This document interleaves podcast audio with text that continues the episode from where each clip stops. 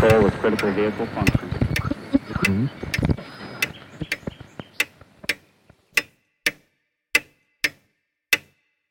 Herzlich willkommen zu Zukunft Denken, Episode 30.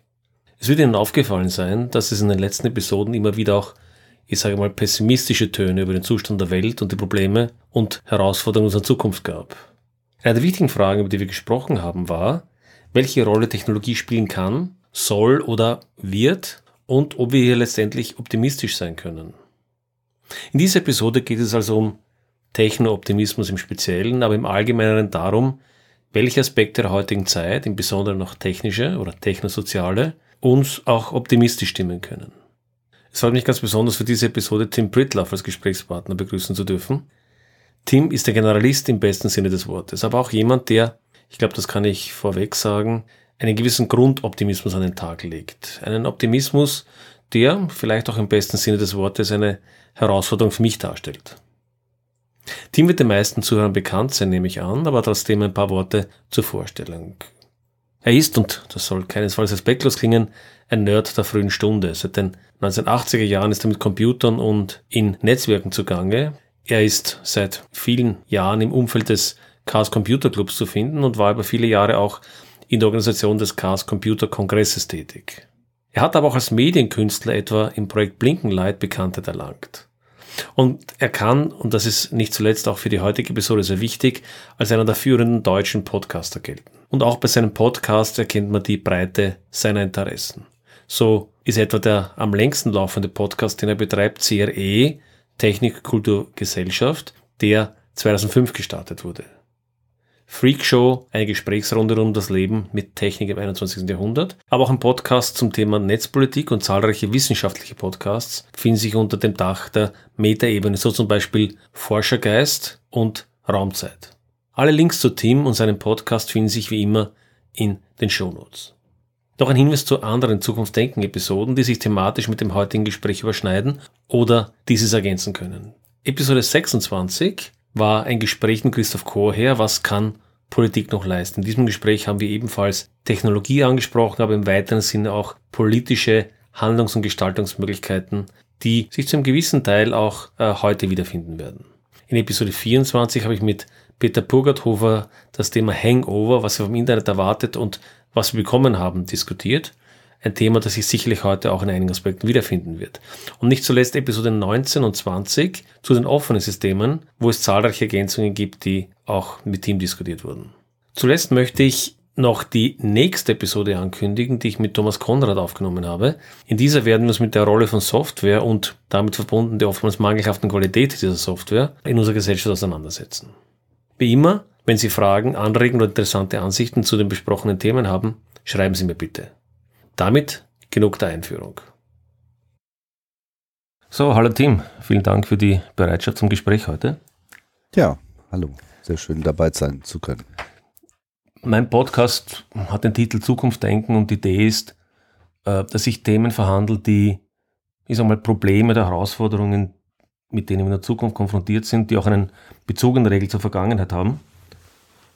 Und nach dem Hören ja, nach dem langjährigen Hören, möchte ich sagen, deiner Podcasts, habe ich dort das Gefühl, dass du jemand bist, der sich wahrscheinlich als Optimist im Allgemeineren oder im, vielleicht auch im Speziellen als Techno-Optimisten bezeichnen würde.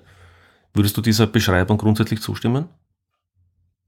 Das trifft, glaube ich, schon so einen Kern bei mir, ja, kann man sagen. Zumal ich ja auch ein gutes Beispiel habe, einfach mein Leben ist so geprägt gewesen und ist auch immer noch so geprägt von diesen technischen Fortschritten und eigentlich alles, was ich heute mache, alles, was ich bisher gemacht habe, wäre ohne diese Entwicklung kaum vorstellbar gewesen. Das gilt natürlich in gewisser Hinsicht wahrscheinlich für jeden, aber ich habe ja auch die Sachen immer relativ früh ähm, in mein Leben gebracht und in gewisser Hinsicht auch immer darauf vertraut, dass, dass diese Entwicklungen, die ich sah, so auch einerseits weitergehen würden, beziehungsweise mir auch zugutekommen würden. Und das ist so eine Wette, die jetzt nicht so schlecht gelaufen ist bisher. Aus, aus deiner persönlichen Sicht kann ich das sehr gut nachvollziehen. Du hast ja, du betreibst eine ganze Reihe von Podcasts und machst andere Dinge, die sehr technikorientiert sind. die Frage, die wir vielleicht auch heute diskutieren können, ob das auch in einem verallgemeinerten Sinne zutrifft, also ob das sozusagen jetzt auf die Gesellschaft im, im breiteren zutrifft, weil ich persönlich hätte, glaube ich, das, was du jetzt gesagt hast, vor vielleicht zehn Jahren genauso formuliert. Ich selbst bin aber in den letzten Jahren, ich sage mal, deutlich vielleicht pessimistischer oder kritischer geworden, was die Rolle der Technik im Allgemeinen und vielleicht im Speziellen auch die Rolle des, ähm, der Informations-Kommunikationstechnologie und dessen, was man so im weiteren Sinn als Internet und Internetdienste bezeichnet, äh, ja, sehen würde. Ein Grund, warum ich mich auch gerne mit dir unterhalten wollte, ist, ich weiß nicht, hab, wir haben im Vorgespräch mal kurz über den Phil Tetlock gesprochen, und zwar die Idee von Füchsen und Igeln. Äh, ich weiß nicht, ob dir dieses, ob dir dieses Bild bekannt ist. Habe ich mich zumindest nicht zu ausführlich mit beschäftigt. Also ich finde das darum interessant, weil, weil Phil Tetlock hat systematisch, sehr systematisch die Qualität von Expertenprognosen untersucht über, über viele, viele Jahre. Wir haben ja ständig in den, in den Medien irgendwelche Experten, Ökonomen oder sonstige Experten, die uns erklären, wie jetzt dieser und jener Sachverhalt sich entwickeln wird. Und Phil Tetlock hat das einmal sehr, sehr systematisch untersucht und ist ja eigentlich wenig überraschend zu dem Ergebnis gekommen, dass die Vorhersagequalität in aller Regel sehr, sehr schlecht ist. Mhm. Ähm, aber er hat eine sehr interessanten äh, weitere Bemerkung gemacht. Er hat die Personen in zwei Gruppen eingeteilt, nämlich in die Füchse und äh, in die Igel. Wobei die Igel, also äh, erst die Igel, ich weiß jetzt gar nicht genau, warum er zu diesem Bild kommt, aber die Igel bezeichnen als diejenigen, die sich sehr eng mit einem Thema beschäftigen. Also das, was man so als vielleicht äh, im Deutschen despektierlich als Fachidioten bezeichnen würde, also Leute, die in einem sehr engen Bereich sind, der sich sehr eng fokussiert haben. Und diese äh, Igel waren in der Vorhersage und in der Einschätzung der Zukunft in der Regel schlechter als, als, als der Durchschnitt, deutlich schlechter als der Durchschnitt. Also mit anderen Worten, die, die sehr eloquent im, im Fernsehen sprechen, die immer starke, deutliche, direkte Aussagen machen und die oft noch von seinem sehr engen Fachbereich sind, die liegen oft falsch, aber die, die eher Generalisten sind, die eher breiter sind, die über viele verschiedene Einflüsse verfügen, da ist die Vorhersage oder die Einschätzung der Zukunft sehr häufig deutlich besser. Und das ist irgendwie auch der Grund, vielleicht die Motivation, warum ich auch sehr gerne mit dir sprechen wollte, weil ich das Gefühl habe, du hast den Podcast gemacht im Bereich von IT, Raumfahrt, ich weiß nicht, viele andere gesellschaftlich relevante Themen auch noch. Mhm. Und Vielleicht das Thema Raumfahrt ist eines, was wir vielleicht auch als Beispiel herausgreifen können. Unter anderem auch darum, weil es ein Thema ist, was mir persönlich nicht sehr nahe liegt, was mich einfach nicht wahnsinnig interessiert. Das hat jetzt keinerlei wertenden Charakter, sondern es interessiert mich einfach inhaltlich nicht so. Aber ich glaube, es ist mit diesen, für die Fragen der Zukunft auch ein ganz ein schönes Beispiel, dass wir später zurückkommen können. Aber vielleicht bleiben wir mal in der aktuellen Zeit. Wir sind gerade in einer Zeit des Logins oder des, wo der Login gerade vorbeigegangen ist, einer Pandemie. Und da stelle ich mir die Frage, wie entscheiden wir eigentlich in der heutigen Zeit, hm, wie wir in solchen Problemen umgehen? Letztendlich sehe ich zwei Optionen, zwei krasse Optionen. Das eine ist, was wir ein bisschen in der Corona-Zeit erlebt haben, was man so als Expertokratie bezeichnen könnte. Also wir haben den Virologen oder was auch immer Experten, der uns jetzt erklärt, wie wir uns verhalten sollen. Und da steht doch ein bisschen im Widerspruch zu einer Demokratie oder dem, was vielleicht auch das Internet versprochen hat mit partizipativen Entscheidungen und so weiter. Wie ist da deine Sicht auf die Dinge? Also, vielleicht mal so ein bisschen noch zu dieser Fuchs- und Igel-Allegorie. Hm, ich habe ja auch einen Großteil meines Lebens so in der engeren Hacker-Community verbracht. Chaos Computer Club etc. Das ist so ein bisschen mein, auch mein Kindergarten mit gewesen. Nicht unbedingt jetzt als in meinem ersten Jahren, aber halt dann so, wenn man eben eigenständig anfängt, so sein Weltbild auch so richtig zu entwickeln, 20, 30, so in diesen Lebensbereichen.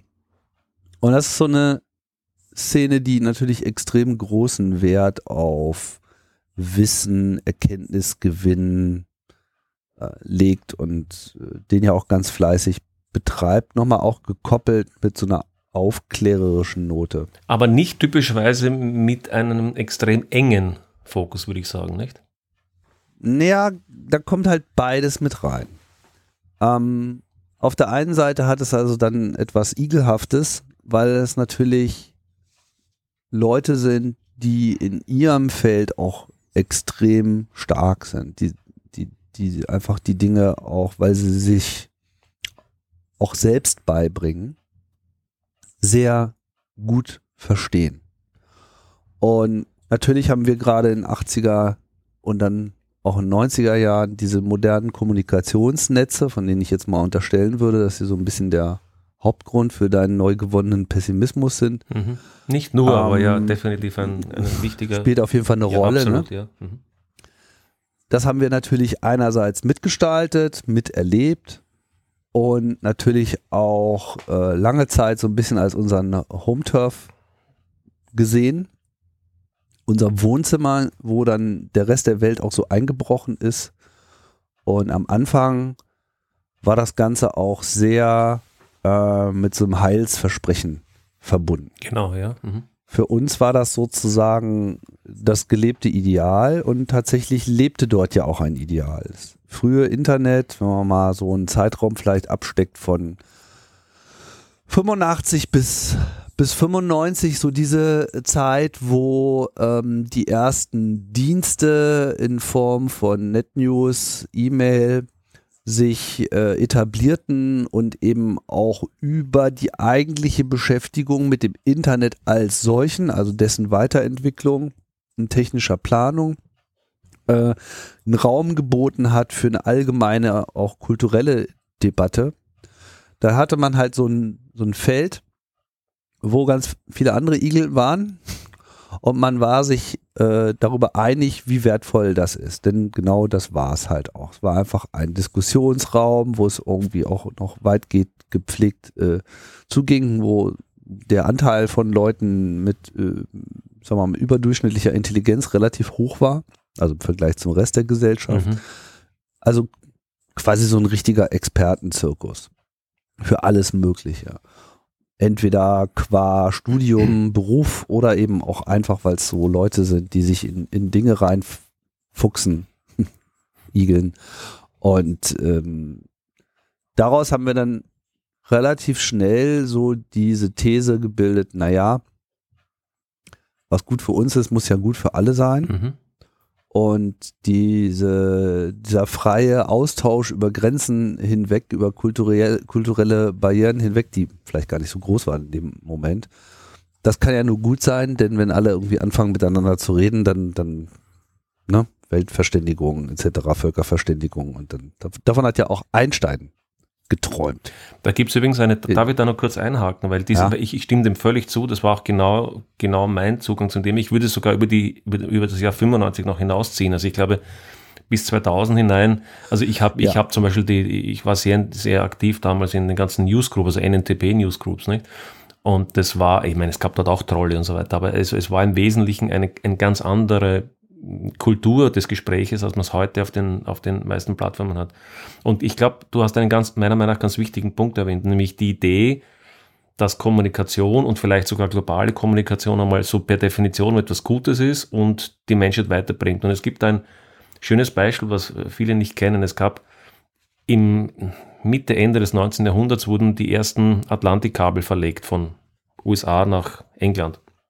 Also für, für, weiß ich, was war Funken oder, oder, oder, oder also Morsen oder Telefon. Nein, nein, es war noch nicht Telefon, das war, das war Ach so. Morsen, glaube ich, noch. noch. Tel ja, okay. Äh, Sowas in ja. dem Sinne, wie auch immer. Und da gab es ein Unternehmen, dessen, ein, dessen Namen mir jetzt nicht einfällt, aber der hat über viele Jahre versucht, das zu finanzieren und die ersten Dinge sind gescheitert, weil sie gerissen sind und was weiß ich. Und das Interessante an der Geschichte ist, dass er versucht hat, natürlich Geld aufzustellen, um, um auch sein Unternehmen dazu äh, zu finanzieren. Und einen Pitch Call, wie man es heute vielleicht nennen würde, so ein Elevator Pitch von ihm war, äh, die Kommunikation zwischen den Kontinenten wird mehr oder weniger zum Frieden führen, weil ja sozusagen die Missverständnisse zwischen den Nationen ja sozusagen schneller ausgeräumt werden könnten und man ja sozusagen da jetzt über dieses quasi verzögerungsfreie Medium jetzt sich da die Staatschefs oder, oder wer auch immer da unterhalten könnte. Und damit würde sozusagen dann mehr oder weniger Frieden sichergestellt werden. Das mag es natürlich ein bisschen ein Pitch gewesen sein. Aber die Idee natürlich war schon, war schon, ist, ist nicht so unterschiedlich von der, die wir, glaube ich, in den 90er Jahren hatten, oder? Und natürlich knapp vor dem Ersten, Zweiten Weltkrieg, muss man in dem Fall sagen. Ne? Genau. Und vielleicht ist das auch noch auch nicht mal falsch. Nur konkurriert diese Idee natürlich dann auch mit vielen anderen Entwicklungen und kann sich dort eben nicht unbedingt immer so durchsetzen. Auf der anderen Seite würde ich durchaus auch sagen, dass das alles zur Völkerverständigung beigetragen hat. Also ich meine, wenn man sich so anschaut, was vor 100, 200 Jahren die einzelnen Länder auf dem Planeten so voneinander für Vorstellungen hatten, ähm, mhm. gut, wir haben immer noch viel äh, Rassismus und äh, die Fremde ist einem immer suspekt, nur das lässt halt auch nach. Ne, also es ist, es ist schon ein Trend der Globalisierung, der nicht linear verläuft sondern in Wellen kommt, wie ich generell eigentlich alles immer so in, in Wellenbewegungen sehe und es da nicht immer nur einen Trend gibt gleichzeitig. Und dann hat man halt immer wieder Phasen einer Wellenverstärkung, wo einfach mehrere Wellen sich aufeinander aufschaukeln und dann eben für einen bestimmten Zeitraum auch ähm, Dominanz ausstrahlen, im Guten wie im Schlechten. Aber, Aber das ja. Aber wir, wir hatten da, glaube ich, ja zwei überlagernde Trends. Die hast du auch ansatzweise erwähnt. Das eine war die, das Thema, dass wir über die Netzwerke, also dass wir diese internationale Verständigung und diese neue Form der Kommunikation, aber ich glaube, was du so auch implizit mitgenannt hast, das war aus meinem Verständnis jedenfalls immer ein ganz, ganz wichtiges Kriterium, dass das Internet ja von der technischen oder Netzwerkstruktur her ungeheuer intelligent geplant war, in dem Sinne, dass es ein Bottom-up-System ist, das keinen einzelnen ähm, ja, keinen einzelnen Point of Failure hat oder keinen einzelnen Punkt hat, äh, von dem weg es kontrolliert wird. Es gab ja andere Netztopologien ja genauso, äh, damals schon, die von Microsoft oder anderen oder getragen wurden. Und ja. da haben wir ja auch einen massiven Shift erlebt. Wir haben auf der einen Seite den Shift erlebt, glaube ich, den du beschrieben hast, nämlich der Zirkel war vielleicht elitärer, weil der Zugang schwerer war, weil er eher von Gebildeten, von Universitäten getrieben war. Aber wir hatten den zweiten Shift eigentlich weg von den Bottom-up-Technologien hin zu den Technologien, die man heute auch äh, als Überwachungskapitalismus bezeichnet, nicht? Also äh, Facebook, Twitter und so weiter, wo auf einmal etwas monopolisiert wurde, was vor 20, 25 Jahren noch, noch äh, von der Basis sehr frei war. Das ist ja auch ein Shift, den man, den man ja nicht ignorieren kann. Ne? Ja, ist auf jeden Fall ein Aspekt. Und vielleicht nicht jetzt gleich so von unserem ersten Punkt zu weit mhm. äh, wegzukommen, weil du hast ja so ein bisschen erstmal so diese These aufgestellt, so die Igel, Füchse etc. und welche Experten können uns denn jetzt eigentlich helfen? Mhm, genau. Haben wir halt sozusagen diese Hacker-Szene mit dieser frühen Bewegung, ich würde dir zustimmen, also man, der Zeitraum 85 tatsächlich so bis 2000, dann fing es langsam an. Also 95 war ja quasi so ein bisschen die Geburt des, des äh, Zugangs der Konsumenten zum Internet. Das dauerte genau. dann äh, ein paar Jahre, so lange hatte man in gewisser Hinsicht noch Ruhe. Aber die Kommerzialisierung des Netzes hat sich natürlich dann Anfang 2000 enorm weiterentwickelt. Und dann ist eben das Internet, was eben, und da kommen wir vielleicht wieder auf einen wichtigen Punkt, was von den Technikern im Wesentlichen auf seinen technischen Meriten her beurteilt wurde. Mit, mhm. Gepaart mit so einer Hoffnung oder einem Glauben, was es denn dann bewirken könnte. Die haben dann eben auch in ihrer ganzen Expertenkommunikation, wir waren ja auch so als Hackergruppe durchaus gefragt, nicht die einzigen, aber durchaus Leute, die eben äh, in erstaunte Gesichter äh, Aussagen über die Zukunft formulieren konnten. Gehörte ich sicherlich auch dazu. Mhm. Das egal ob es jetzt im Freundeskreis oder irgendwie auch in der größeren medialen Öffentlichkeit, dass man Einschätzungen gegeben hat. Ja, was, wofür ist denn das alles gut? Und das war natürlich vollständig geprägt von, von unseren Erfahrungen, die primär positiv waren, einer technischen Einschätzung, die auch auf so einer gewissen ähm, Invincibilität basierten. Du hast ja eben auch dieses gesagt, so ja, da war ja alles so dezentral mhm. und so stimmt ja erstens technisch nicht ganz. Es gibt sehr wohl äh, äh, zentrale Komponenten, die sich dann ja auch später als äh, interessante Bruchstellen herausgestellt haben. Also sagen wir mal das Domain-Name-System ja, okay. etc. Ja, also es gab ja, immer wieder so Stellen, wo, wo es eben beileibe nicht so dezentral war und dann eben äh, Angriffspunkte geliefert hat für Zensur, für Netzwerkkontrolle, die ja auch heute ausgenutzt werden.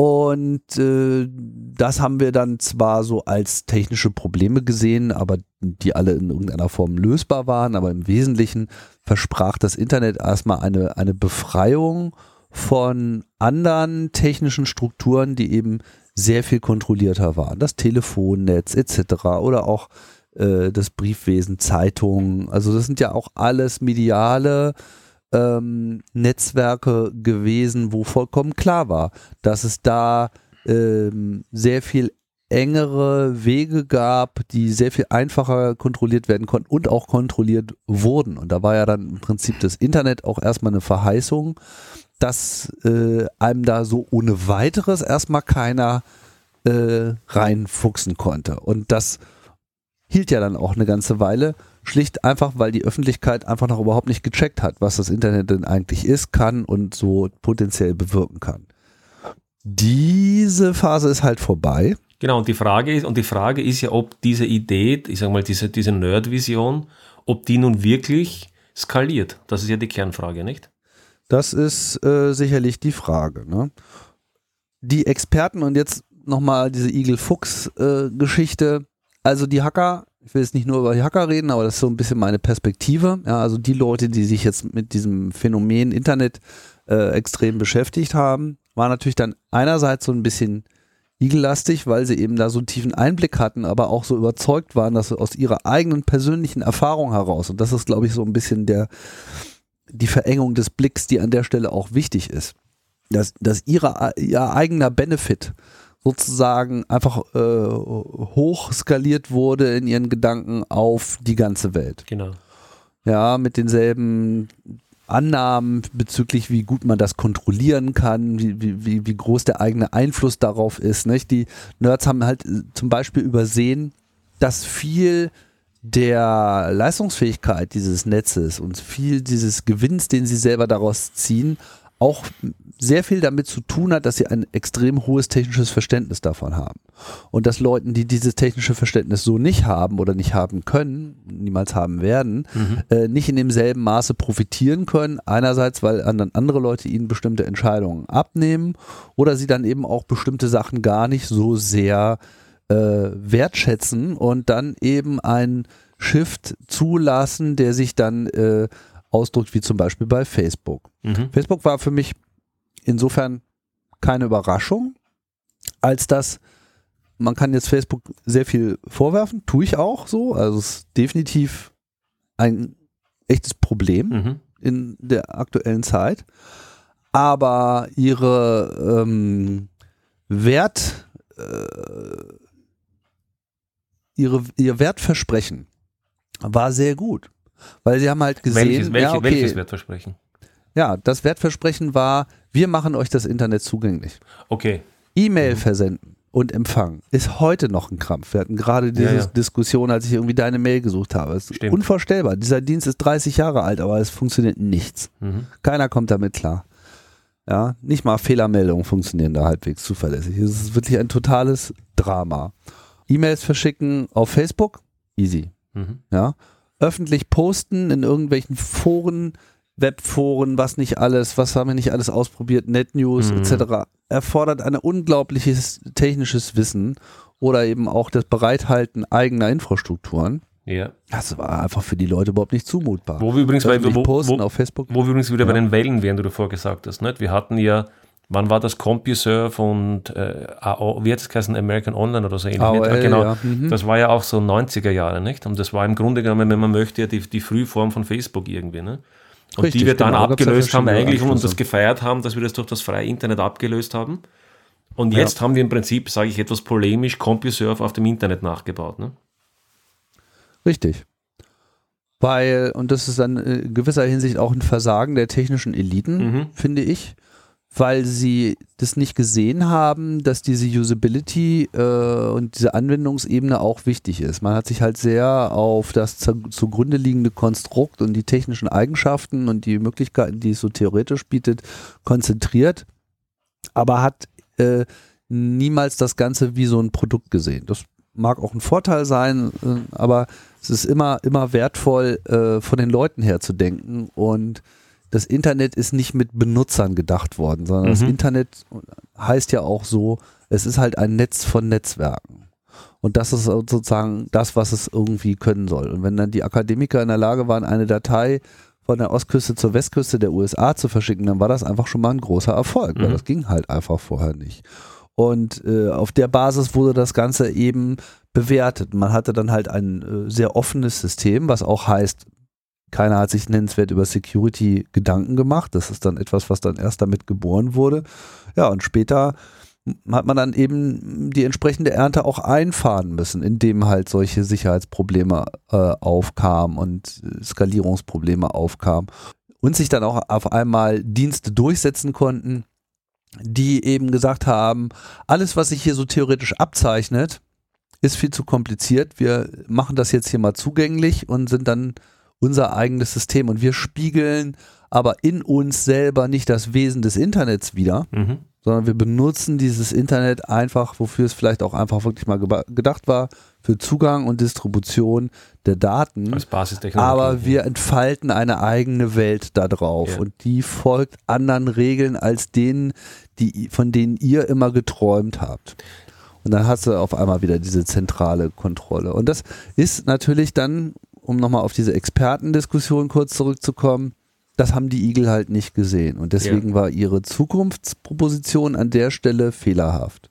Andere Leute, wie du meinst, dann die Füchse, mhm. ja, die einen etwas generalisierten Blick darauf haben, waren dann vielleicht in der Lage zu sagen, so, ja, aber das ist ja alles viel zu kompliziert. Mhm. Wo der Igel dann sagt, ja, aber das ist ja nur, das sind ja nur technische Probleme, die werden sich äh, lösen lassen. Ich hatte, muss kurz überlegen, wann das war. Das muss 1995 gewesen sein, als sozusagen klar war, dass die Welt jetzt äh, dass die Welt sich quasi aufs Internet einschießt. Mhm. Das war ja bis dahin noch offen. Microsoft hat gerade geplant, das Microsoft Network zu starten, quasi so ihr eigenes AOL. Auch Apple hatte äh, ein eigenes System. Also alle waren so ein bisschen am Experimentieren. Alle wussten in irgendeiner Form sowas wie CompuServe in benutzbar will man haben. Nur ob es jetzt sozusagen für so ein Unternehmen anstand, eine komplett eigene Struktur auf, technische Infrastruktur aufzubauen. Ne? Also AOL hat ja dann seine Modemzugänge und sowas gehabt, die separat waren vom Internet und hat sich später erst aufs Internet gedockt. Oder ob man eben einfach sagt, wir gehen jetzt aufs Internet. Das war bis 94 unentschieden und 95 kippte das dann auf einmal alles um und alle haben gesagt so, okay, na, dann bauen wir halt auf dieses Internet auf. Und für die Hacker-Szene war das in gewisser Hinsicht auch ein Schock weil so wie was, ihr wollt jetzt hier in unser Netz kommen, habt ihr sie noch alle so, äh, aber hier ist doch gerade so schön. Und die Debatte war, war ganz wild, ne? weil die Leute auf der einen Seite mh, mm, sich gebauchpinselt fühlten und dieser Gedanke, dass das jetzt sozusagen das Netz der Hacker die Zukunft ist, das war dann eben auf der einen Seite die Verheißung, aber auf der anderen Seite war es eben auch so der, der Einbruch ins Paradies. Und dazwischen konnte man sich äh, schwer entscheiden. Und ich habe dann mit einem Freund zusammen auf dem, auf dem Chaos Communication Kongress und etwas humoristisch gemeinten Vortrag gehalten mit dem Titel Warum Internet scheiße ist und haben dann einfach mal so weiß ich habe leider keine Aufzeichnung mehr von dem Vortrag, aber so aus der Erinnerung heraus. Das war in den 90er so Jahren, das war in den 90er Jahren. Das war 95, mhm. genau. Also ganz am Anfang, ne? also wirklich zu, zum Zeitpunkt, als, als die ganze Welt schrie, Internet, jetzt Zukunft irgendwie, das Jahr 2000, wir waren ja einfach äh, erfüllt und aufgeblasen mhm. mit, mit, mit Zukunft, gerade in Deutschland. Ne? Mauerfall, Love Parade, Techno, alles war Future, Happy, Friede, Freude, Eierkuchen, das Jahr 2000, äh, ewiger Frieden, hört ja überhaupt nicht mehr auf und jetzt auch noch Internet, äh, was, was konnte uns noch passieren? Und dann kommen da so zwei Vögel, stellen sich auf die Bühne und sagen so, ja, äh, hier die ganze Welt will jetzt Internet benutzen, wir haben ja ein paar Sachen mal aufgezählt hier, warum Internet total scheiße ist und das wird irgendwie alles auseinanderfallen. Da gab es wirklich wütende Diskussionen, mhm. weil wir es gewagt haben, an der Stelle ähm, so ein bisschen leicht zweifelnd den Finger zu erheben. Und das ist vielleicht das, was du meintest, so in der Einschätzung meiner Person, als ich dann an der Stelle vielleicht so ein bisschen den Generalisten mehr habe durchscheinen lassen, weil ich einfach äh, es auch zugelassen habe, dass, dass die heilige Kuh ähm, eben auch nicht so schöne Flecken äh, hat. und ich habe halt einfach gesagt, so hier, also so wie das hier mit der ganzen Security-Architektur ist und alles ist offen und, und, und nichts skaliert, das könnte äh, schwierig werden. Und der Widerspruch war auch berechtigt, weil viele Sachen lösen sich dann eben auch. Also diese ganze Skalierung der Geschwindigkeit und so weiter, das ist, das, das hat man auch in den Griff bekommen.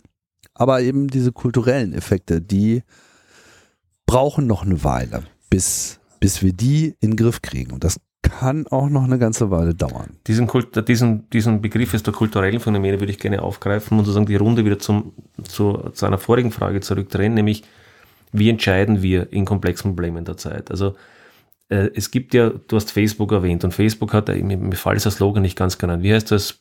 Be fast and break things oder so irgendwie. Wie, wie war das von, von, von Zuckerberg? Äh, act äh, fast und move ja. fast and break things oder so irgendwie, ne? Ja, genau. Also die These, und ich glaube, das ist auch so ein unterliegendes, ähm, ein unterliegender Teil des Glaubensbekenntnisses, des Nerd-Glaubensbekenntnisses, sage ich einmal, dass Geschwindigkeit und Transparenz einmal so mm, per Definition fast etwas Gutes ist, ja. Und wenn ich das Ganze versuche, mal in einem konkreten Beispiel zu kombinieren.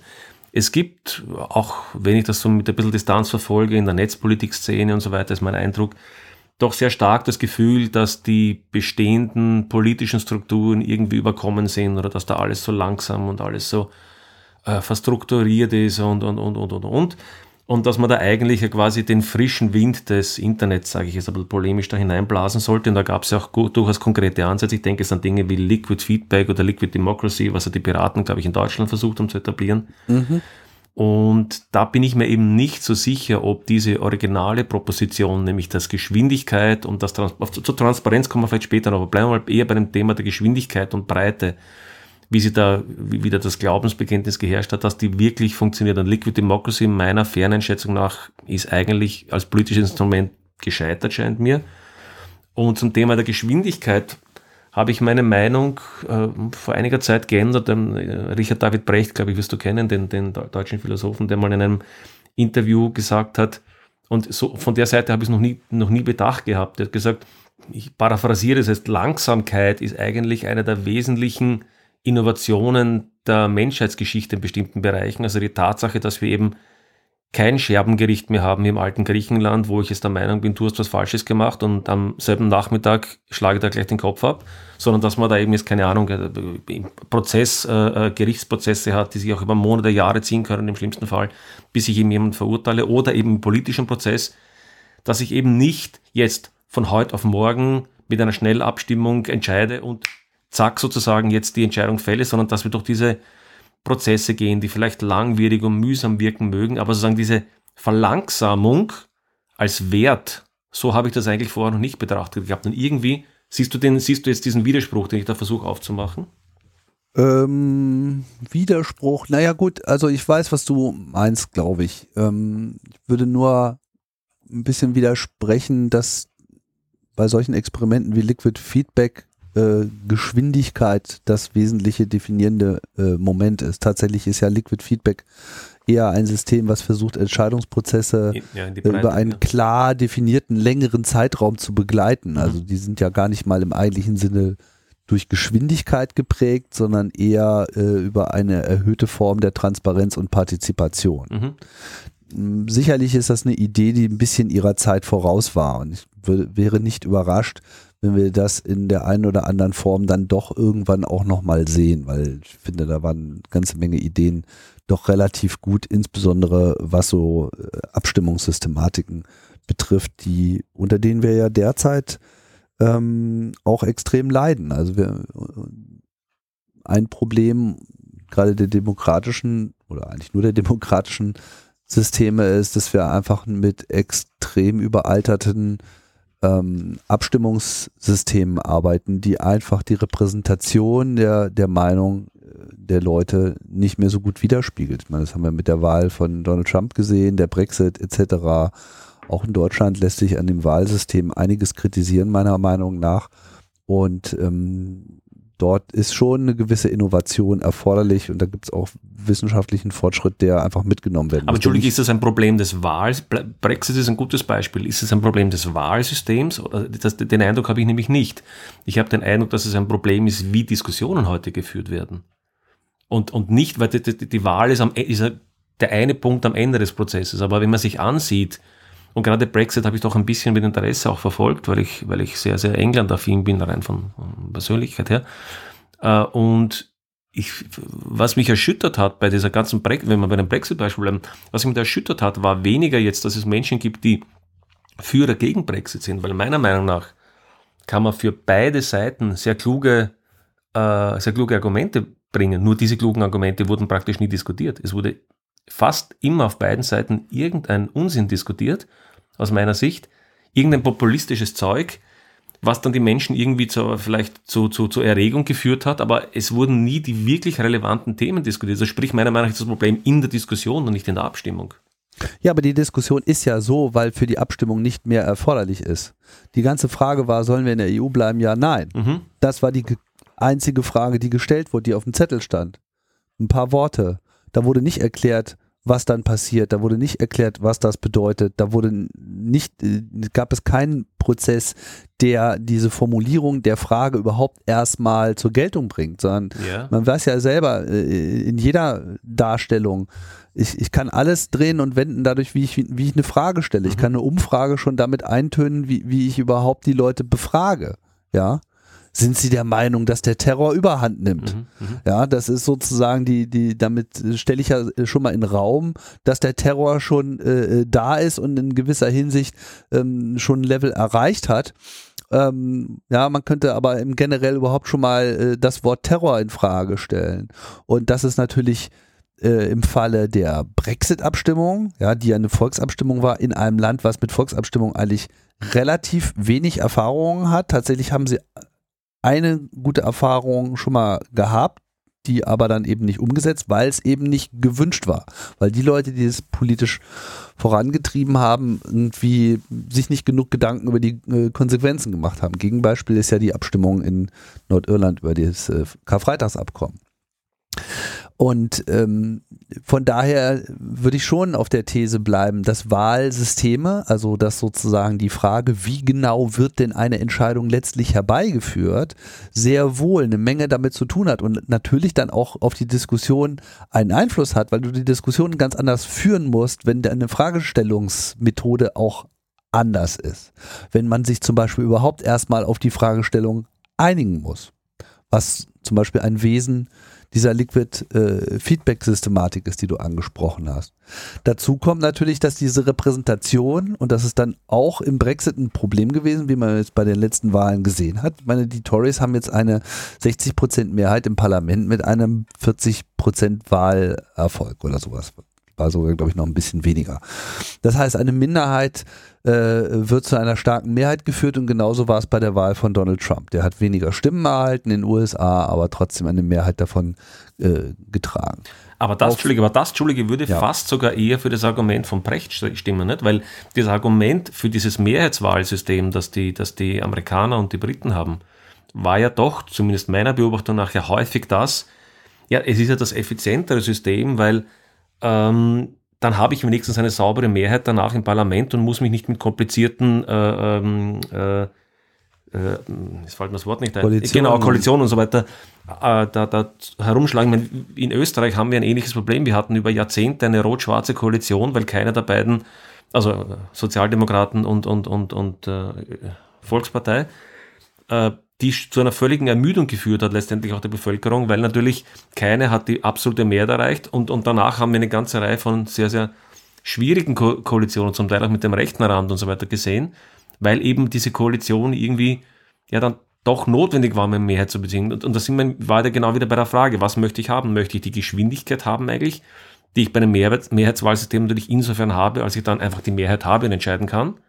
Oder sage ich lieber, okay, wir müssen die Mühsal des Kompromisses und des, äh, ja, des Kompromisses im Parlament suchen und damit den Prozess vielleicht verlangsamen, aber damit vielleicht auch so populistische Schnellschüsse vermeiden.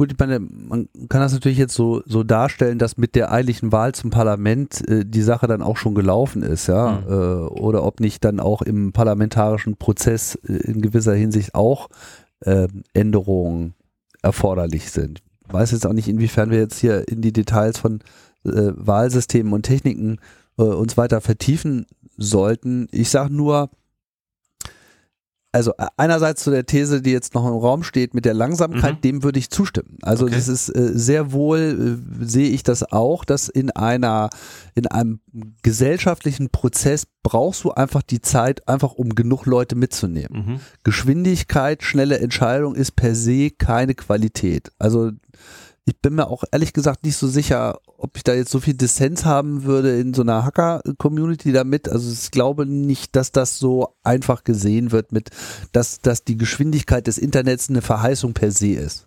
Sondern dass schon gesehen wird, dass, dass das jetzt nicht eine, eine, eine Qualität äh, für sich genommen ist und, und, Okay. und dadurch alles besser wird, dass man Dinge schneller macht. Ich hatte ein bisschen glaube, dieses es- Gefühl so mitbekommen, nicht das von dir persönlich, aber so aus dieser Tech-Szene schon sehr mitbekommen. Wir müssen die, speziell jetzt diese ganze Silicon Valley-Philosophie, da muss jetzt alles quasi die Effizienz des Internets und die Effizienz der, weiß nicht, der Apps und was müssen jetzt den politischen Prozess aufräumen und so weiter. Ja, So. ach naja, gut. Ich meine, da gibt's ja auch diese Diskussion äh, bei uns äh, zum Beispiel mit den Wahlmaschinen. Nicht? Da Ja, ist ja auch ja. Diese, dieses, dieses Geschwindigkeitsargument, Genau. ne? wo es wahrscheinlich so unangemessen ist wie nur irgendwo, Exakt. Dass, dass eine Wahl in irgendeiner Form besser sei, wenn sie schneller, wenn man schneller weiß, wie sie ausgegangen ist.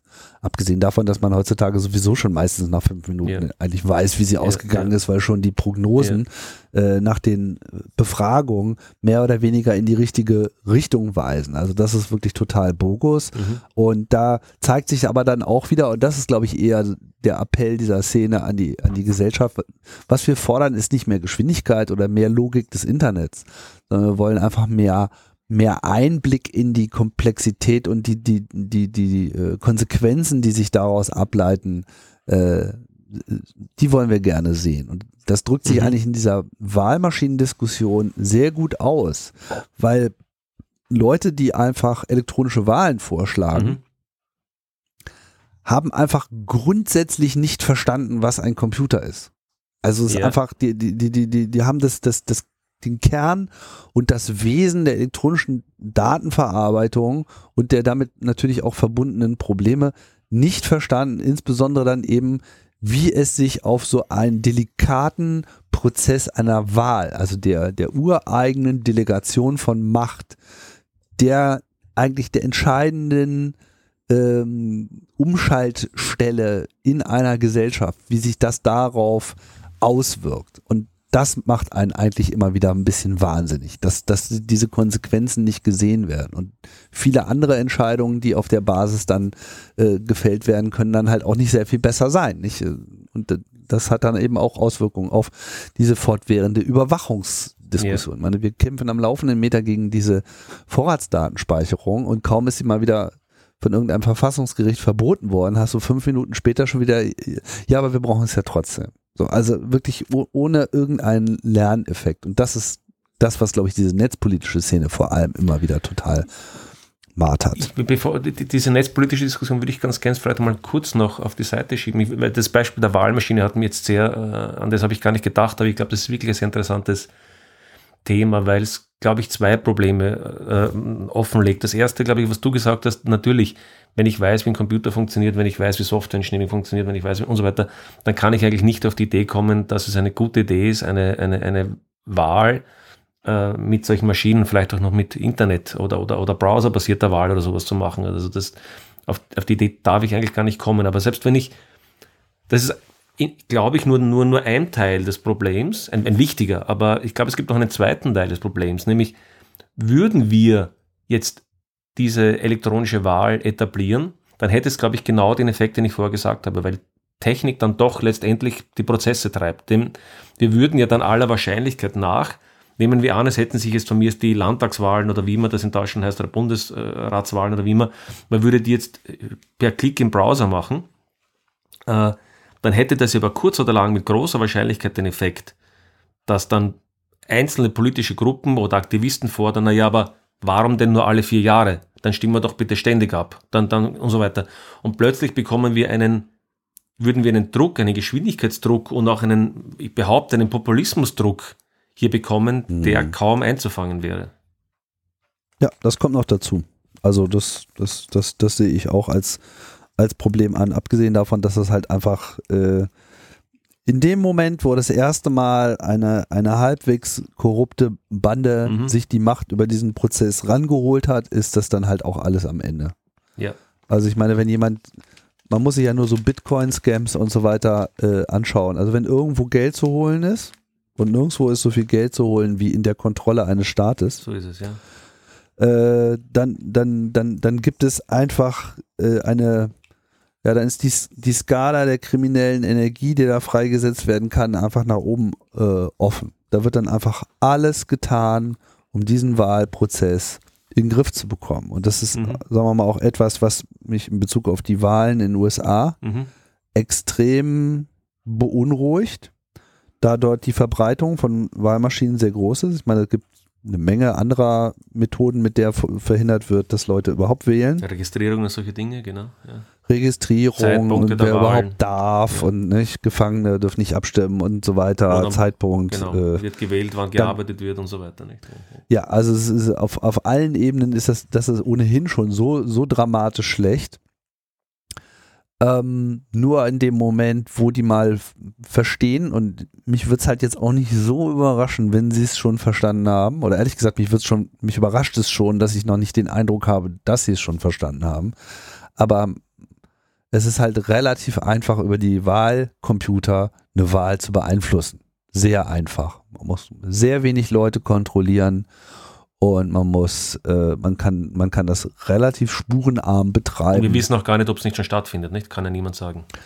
Genau, und wir wissen halt auch nicht, ob es äh, stattfindet. Und viele Länder sind davon betroffen. Venezuela, Indien, also viele Länder äh, für, haben das schon eingeführt und äh, ich finde, dass die Aufmerksamkeit auf dieses Problem immer noch viel zu gering ist. Wir können eigentlich von Glück sagen, dass wir das so in Europa so noch nicht äh, haben. Ähm, ich weiß gar nicht, wie die Diskussion in Österreich mittlerweile da vorangekommen ist. Da war der Widerstand ja eigentlich auch relativ groß, aber in Deutschland ist das ja zumindest erstmal auf Verfassungsebene vorerst erstmal abgelegt. Also ich kann jetzt, ich kann jetzt äh, sozusagen nicht sagen, ob das bei uns irgendwie jetzt von, von irgendwelchen Instanzen abgelehnt wurde, aber die Diskussion, glaube ich, findet nicht statt. Also nicht statt im Sinne von, mir wäre es nicht bewusst, dass das jemand vorschlagen würde, äh, hier Wahlmaschinen oder Wahlcomputer einzuführen. Also ich habe das Gefühl, dass es in Österreich zumindest das Thema auch auch Also zumindest nicht für Bundesratswahlen, Ja, ne? aber ja, ja. wo man das natürlich sieht, und das haben wir auch in Deutschland, ist so, dass so Parteitage, gerade Mhm, jetzt in der mhm. Corona-Krise, da sind dann jetzt auf einmal Versammlungen schwierig Mhm. und äh, ja, jetzt machen wir ja so schon unsere ganze Kommunikation machen wir ja online, warum denn jetzt nicht noch online abstimmen? Mhm. Und kann man ja mal kurz sagen, das ist alles so lange kein Problem, wie es sich um offene Abstimmungen handelt. Da kann man das gerne machen Mhm. gar kein Problem, ja, weil dann steht einfach, wer hat für was gestimmt und dann sieht man das Ja. und jeder kann das überprüfen und gar kein Problem kann man problemlos machen. Schwierig wird's mit den geheimen Wahlen. Geheime Wahlen, Personenwahlen, da wird's wirklich knifflig und das lässt sich elektronisch zwar durchführen, aber es bricht halt mit allen Prinzipien einer Wahl. Und da wird's schwierig. Und das äh, wird dann weiter unter Druck kommen, weil Parteien das ignorieren, Vereine das ignorieren, alle dann denken so, naja, war ja ganz gemütlich, hat doch, hat doch super funktioniert, ja, obwohl sie das eigentlich gar nicht wissen. Kann sein, dass, dass die Wahl schon komplett im Eimer war. Gar nicht mal, weil jetzt irgendjemand da bewusst irgendwas verfälscht hat, sondern weil einfach irgendein Programmierer einfach was vergeigt hat. Ja. Da Ja, rechnest du mal nicht eins dazu, sondern zwei dazu Ja. und schon ist alles im Eimer. Ja, ich habe ich hab jetzt äh, demnächst ein Gespräch mit einem Kollegen, wo es um Softwarequalität und, und die Effekte geht, die es auf unsere Gesellschaft hat.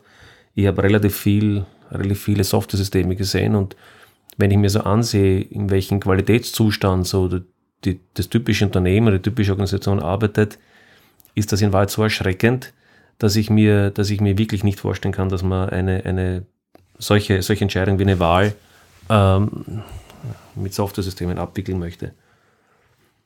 Aber, Richtig. aber Mhm. vielleicht, äh, ich würde gerne zu einem, zu einem anderen Thema shiften, was damit verbunden ist, nämlich der Frage, wo wir entscheiden. Oder mit dem Wo meine ich jetzt, meine ich ist folgendes. Das ist ein bisschen damit verbunden, was wir gerade gesprochen haben. Wir haben ja die, diese die gesamte Technologisierung, die Digitalisierung, die wir erlebt haben, aber nicht nur die Digitalisierung, überhaupt die Globalisierung auch der Finanzwelt und, und, und, und Supply Chains und so weiter, hatte letztendlich irgendwie zu einem gewissen Verlust des Lokalen geführt, sage ich einmal. Also wir in der IT ist es sehr offensichtlich, die Software kommt aus, äh, Ausnahme von SAP vielleicht, kommt, kommt aus den USA im Wesentlichen, die Hardware kommt aus China oder Asien oder sonst was. Das Design, Hardware-Design vielleicht auch in den USA, noch in vielen Bereichen.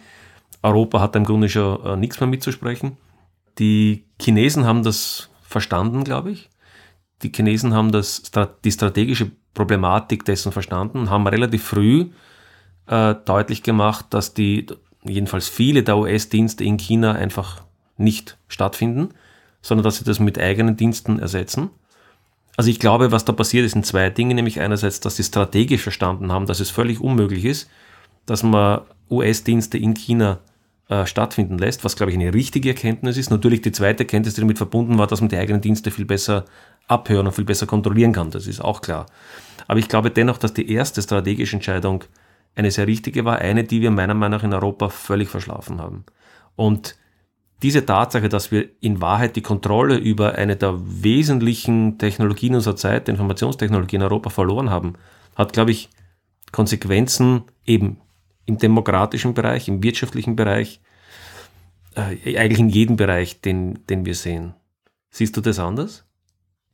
Also ich teile erstmal deine, deine Einschätzung, was da passiert ist. Mhm. Also, dass Europa da auf jeden Fall ähm, nur sehr eingeschränkt noch mitspielt in dem Boot. Das ist äh, klar. Es, es, gibt, es gibt ein paar Ausnahmen. Weniger. Ähm, ja, aber sagen wir mal, Linux ja, okay. ist schon auch eine, eine europäische Bewegung, kann man sagen. Ja. Also nicht nur, weil es in Finnland gestartet wurde, weil es in Deutschland so, so stark ist und auch der ganze Open Source freie Software Gedanke so sehr in den USA geboren sein mag und auch dort kulturell natürlich auch eine große Rolle spielt nach wie vor, doch hier auch äh, extrem Fuß gefasst hat nicht, dass das jetzt in Konkurrenz steht zu den wirklich großen, erfolgreichen mhm. Desktop- und Smartphone-Betriebssystemen, aber es ist ja zumindest für den Betrieb von Infrastruktur nicht ganz unerheblich. Ja. Also äh, durchaus, also an der Stelle würde ich dem nicht so hundertprozentig zustimmen. Ja, wobei kein einziger Prozessor, kein einziger Mikroprozessor wird in Europa designt und entworfen. Und äh, wenn ich, wenn ich anderen das Experten, ich kenne mich da nicht aus, glauben darf, nicht. naja, aber die, nicht die Hardware, die, die, die Router, die Netzwerkkomponenten, die, die ganze Huawei-Diskussion ist jetzt im Laufen, nicht? Das kommt alles aus China und in Wahrheit haben wir doch keine Ahnung, äh, was sich da drin abspielt. Naja, also was ist denn die erfolgreichste, äh, wo kommt denn die erfolgreichste äh, Prozessorarchitektur derzeit der Welt her? Aus England. Ja, im Ursprung, aber, aber in der, die Produktion findet nicht dort statt. Die Produktion und die Umsetzung findet in Asien statt. Ja, gut. Also ist die Frage, wo wird es erfunden und, und, und, und, und wo, wird, wo wird es produziert? Also es, äh, ich, kann nur deine These, dass sozusagen Europa da komplett raus ist, nicht hundertprozentig unterschreiben. Also mhm. ARM ist, ist ein europäisches äh, Projekt, äh, auch eine europäische, also gut, gehört derzeit den Japanern und ja. so weiter, aber ich meine, das ist da halt in, äh, in Cambridge in, in, in ja. England.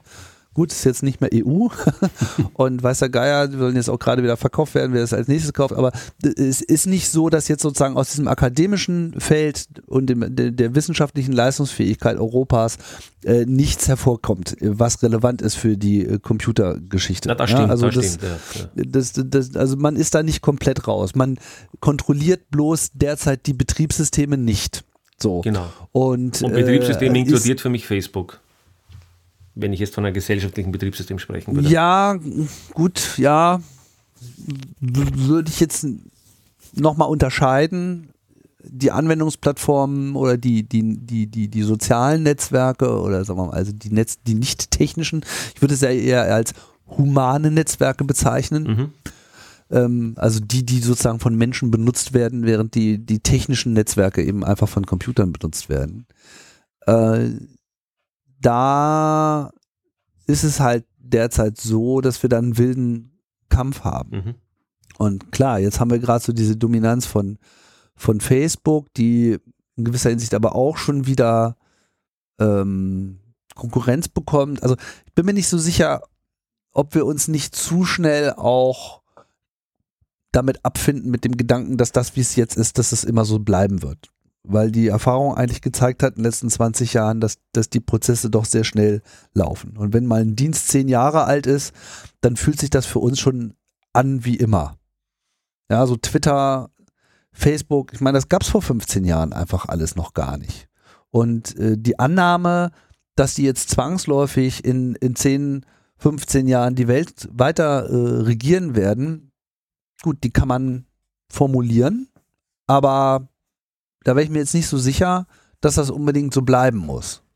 Stimmt, aber, aber ich, ich stelle jetzt mal eine provokante These auf und vielleicht, äh, weil, weil ich von Netzpolitik vorgesprochen habe. Mein, mein, meine provokante These der Netzpolitik, wie, sie, wie ich sie wahrnehme, ist, dass die Netzpolitik sehr, sehr stark die, mh, die politische Situation, wie wir sie, ich rede jetzt mal von Europa im engeren Sinne, nicht, nicht von Deutschland, Österreich, äh, dass die aktuelle politische Situation, Entscheidungsfähigkeit und so weiter in Wahrheit sehr kritisch gesehen wird und dass man so ein Freiheitsideal des Internets versucht zu verteidigen und das aber den Kollateralschaden hat, dass man sich weigert, dem Staat zuzugestehen, Dinge zu kontrollieren und Dinge einzuschränken. Also meine These würde ungefähr in die Richtung gehen, dass man sagt, äh, es herrscht ein starkes Misstrauen gegenüber den politischen Strukturen. Also wir, wir trauen den Leuten nicht, die politisch an den, an, an den Hebeln sind und, und so weit würde ich sogar teilweise noch zustimmen. Ich traue da vielen auch nicht. Aber anstatt zu sagen, das Problem an der Stelle anzugehen und die Frage zu stellen, wie können wir eine Struktur schaffen, der wir wieder vertrauen, äh, versuchen wir ihnen die Mittel aus der Hand zu nehmen. Und jetzt gebe ich wieder auf das zurück, wie können wir das zulassen, dass äh, Dinge, die nun einmal heute wahlentscheidend, die gesellschaftlich enorme Einfluss haben, wie Facebook, aber auch Dinge wie Google Maps und ähnliches, dass wir die einfach äh, in Europa äh, zulassen. Ich, ich sage es jetzt mal als, als, als, als alternativen extremen Standpunkt. Warum ist das eine Denkunmöglichkeit, dass wir als äh, Europäer sagen, ja, sorry, Google Maps gibt es in Europa nicht, wir machen unser eigenes System. Ja, gut, und zwar aus also, strategischen Gründen aus Google Maps kann ich jetzt nicht so viel äh, Bedrohung ableiten, ehrlich zu sein. Also es mag eine gewisse ja, Relevanz Facebook haben. Oder, na, Karten, Karten haben natürlich schon eine sehr große, aber egal, ich will mich nicht am Beispiel festhängen, es geht, es geht ums, ums, ums Prinzip. Na, ich denke, unser Problem ist ja derzeit eher so die, die, die Diskussionskultur. Mhm. Und man muss aber auch akzeptieren, dass äh, das Problem nicht im eigentlichen Sinne Facebook ist. Ja. ja also gerade wenn wir jetzt äh, heute sehen, hier Schwurbel-Demonstrationen von so völlig fehlgeleiteten Leuten, die, was weiß ich, für die, die wildesten Verschwörungstheorien mhm. auf einmal für plausibel halten, mhm. dass irgendwelche Echsen-Menschen-Eliten irgendwie Kinder aufessen. Ja. Ähm, deren Kommunikation babbelt sich halt äh, in, in, in, in, in, in Telegram-Gruppen mhm. und äh, Instant-Messagern und so mhm. weiter. Also das hat dann sozusagen mit, mit Facebook und seiner Politik nur noch begrenzt was zu tun. Facebook ist vor allem problematisch, weil es sich ähm, durch durch sein Finanzierungsmodell mhm. der Werbung, also sozusagen das, das, das Primat jeglicher wirtschaftlicher Entscheidung bei Facebook ist immer davon getrieben, möglichst viel über Leute zu wissen und äh, die inhärente Struktur, die inhärente soziale Struktur der Leute, die dort sind, zu verstehen, um es anderen für Geld zugänglich zu machen. Dass wir dadurch ein ein äh, Betrugssystem eigentlich geschaffen haben für den politischen Prozess. Ja, da sind wir dann auch wieder beim, beim Brexit und der letzten Trump-Wahl, dass, dass eben genau das strategisch ausgenutzt wurde. Man hat einfach Profile ausgeleuchtet und dann jedem das erzählt, was er gerne hören möchte oder vielleicht nicht gerne hören möchte, aber was die Person dann eben in das Verhalten angetrieben hat, was man eben gerne von dieser Person möchte. Wenn jemand die Demokraten wählt oder gegen den Brexit ist, dann bleibt er halt besser zu, zu Hause, weil auf einmal so mhm. Informationen reingeschüttet wurden, wodurch Zweifel aufkommen. So, oh, ah, weiß ich nicht, ob ich mich da wirklich beteiligen will und so weiter. Und Hillary Clinton ist ja ganz böse und die EU auch. Und äh, auf der anderen Seite die, die Fanatiker einfach noch fanatischer gemacht werden, auch ohne Rücksicht auf Verluste. Ich meine, was ja. das auch alles für psychologische Schäden anrichtet, ist nochmal ein ganz anderes Thema, aber das ist halt vor allem für diesen politischen Prozess problematisch. Das ist das, was diese, diese Netze machen. Das andere sind halt diese, diese Bubbles und diese, diese Überzeugungswahnsinnigen äh, durch diese virtualisierten Stammtische, wo sich einfach die absurdesten Vorstellungen auf einmal erheblich verstärken. Aber ich glaube, es hat auch viel dann eben einfach damit zu tun, wie wir dann in der Öffentlichkeit damit umgehen. Und es ist nicht primär eine technoregulatorische äh, Frage, weil ich glaube nicht, dass man mit irgendeiner einfachen Maßnahme bei Facebook oder bei Telegram oder durch irgendeine Überwachung diese Prozesse so ohne weiteres abgestellt bekommen. Ja, ich das halte es halt auch, auch eine Frage, ja. wie wir da, ja. wie, wie, wir, wie wir da generell als, als Gesellschaft damit umgehen. Und das ist, sagen wir mal, eher etwas, was mich so ein bisschen äh, beunruhigt, dass, dass wir irgendwie immer noch Angst haben, gegen so eine absurde Bürgerlichkeit mhm. vorzugehen. Ich meine, da laufen die Leute da rum und, und, und, erzählen einfach Humbug und gehen irgendwie auf Journalisten los. Was heißt und so absurde weiter. Bürgerlichkeit? Naja, so ein, diese Leute benehmen sich ja vordergründig erstmal so wie so normale Leute, die eigentlich so vollständig Teil der Gesellschaft sein wollen oder sich eben zumindest als solches sehen und äh, wir sind jetzt so die Normalen und wir sind so diese Mehrheit und wir sind das Volk und was da nicht alles irgendwie kommt. Ja, wo dann jeder Politiker erstmal denkt so, oh, das sind aber eigentlich alles so meine Zielgruppen. Ja, und dann, dann passieren halt solche Ausschreitungen auf solchen Demonstrationen und es gibt halt da einfach keinerlei Bewusstsein, die, die, die Gesetzeslage durchzusetzen. Wer beschützt denn da die, die, die, die Berichterstattung? Ja, da werden Journalisten verprügelt etc. und Leute bedroht und geht halt keiner gegen vor. Zwei, drei Stunden später hast du dann halt eine Demo von Linken, ja, dann sind das sozusagen erstmal so die Staatsfeinde per se, vollkommen unabhängig davon, was sie machen, fordern irgendwie Freiheit und, und Schutz für äh, Flüchtlinge und dann kannst du schon die Uhr danach stellen, bis die erste äh, Hundertschaft da mal, mal reingeht und für Ordnung sorgt. Und das, das ist halt irgendwie das Kaputte, dass, dass einfach unser Umgang, unser inhaltlicher Umgang mit Wahnsinn an der Stelle einfach überarbeitet gehört. Und das ist halt nicht primär ein Problem einer, einer Technoregulierung. Ja. Womit ich nicht sagen will, dass es das nicht braucht. Und ich habe da auch nicht wirklich eine gute Antwort drauf, weil es ist ein schwieriges Feld, weil du immer an der Stelle bei der elektronischen Kommunikation immer dieses Problem hast, dass in dem Moment, wo du Schutz, und das ist ja heutzutage vor allem kryptografischer Schutz, mhm. wo du kryptografischen Schutz nicht mehr gewährleisten kannst, ähm, andere Angriffsflächen schaffst, die eben auch bedrohlich sind. Bedrohlich für einzelne Personen, bedrohlich für Minderheiten, bedrohlich für die Wirtschaft als solches. Und äh, das ist ein schwieriges Spannungsfeld. Das kann ich nicht anders sagen. Und da habe ich auch jetzt keine allgemeingültige Lösung parat, die ich vorschlagen könnte, wie wir alle glücklich in den Sonnenschein schreiten können. Ich würde da gerne vielleicht eine Anmerkung machen oder eine Beobachtung machen und dann vielleicht auf eine bisschen positivere, vermutlich positivere Richtung umschwenken. Die Anmerkung, die mir da einfällt, ich, ich sehe das auch sehr kritisch. Es wurde jetzt in den USA, ja, Twitter hat ja begonnen damit, so einzelne Tweets von Trump oder ich weiß nicht von irgendwelchen Leuten, da dann mit irgendwelchen Fußnoten zu versehen oder, oder da, der, oder zu löschen sogar. Oder sogar auch, zu ja. löschen und so weiter.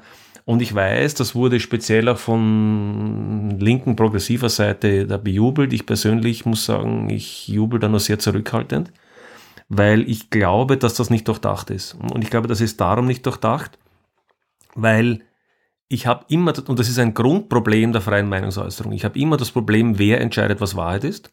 Das ist das Erste. Und das Zweite, was noch viel problematischer aus meiner Sicht ist, wenn jetzt Twitter einzelne, um beim Beispiel Twitter zu bleiben, einzelne Tweets von Trump löscht oder einzelne Tweets von mir als unkorrekt kennzeichnet oder wie ich immer sie das machen, bedeutet das dann im Umkehrschluss, dass alle anderen richtig sind? Oder, oder, oder, oder, oder was, was, was lese ich da? Das, ist, das, sind, das sind so, weil Twitter kann ganz sicherlich nicht äh, ihr Twitter-Universum äh, da polizeilich betreuen und jetzt jede potenzielle Falschaussage äh, da jetzt äh, sozusagen da äh, festnehmen Äh, also ich, ich glaube, das, kommt, das, das führt zu einer ganz, ganz schwierigen Situation, die mehr Verwirrung als Nutzen stift, stiftet. Ja, das ist natürlich ein Problem, ne? Insbesondere, also meine Wahrheitsfindung kann ja am Ende eigentlich nur in einem demokratischen System durch, durch ein juristisches System, ein unabhängiges juristisches System geleistet werden. Naja, juristische Systeme führen nicht zur Wahrheit, sie führen zu Recht, aber nicht zur Wahrheit. Ja, gut, aber das ist, sagen wir mal, das nächste hm. an, an einem Ideal, hm. was, also es ist das Einzige, wo, wo wir einen Prozess haben, ja. wie man sozusagen das Richtige, äh, in Anführungsstrichen, erreichen kann. Ein Gericht macht eine Untersuchung, hat einen Prozess und kommt dann zu einer Feststellung, wie die Dinge sich verhalten und wie sie sich vor allem gegenüber dem Recht verhalten. Das sind aber langsame Prozesse, ja. das sind aufwendige Prozesse, ja. das sind Prozesse, die nicht dafür gemacht sind, solche schnelllebigen Dinge in den Griff zu bekommen.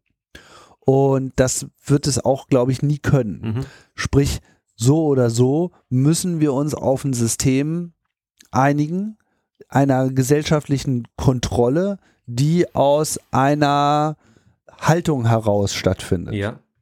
Denn es gibt ja sonst eigentlich nichts. Und das ist eben nicht unbedingt etwas, was jetzt äh, bis ins Letzte kodifiziert ist in irgendeinem Gesetz, in einer Verfassung oder in äh, etwas Schwammigen wie einer freiheitlich-demokratischen äh, Grundordnung. Ja, man kann schon fast eher sagen, es ist so ein bisschen der, der, der, der, der Konsens der Vernünftigen, die natürlich nicht klar definiert sind. In dem Moment, wo jetzt ein, eine Plattform wie Twitter mhm.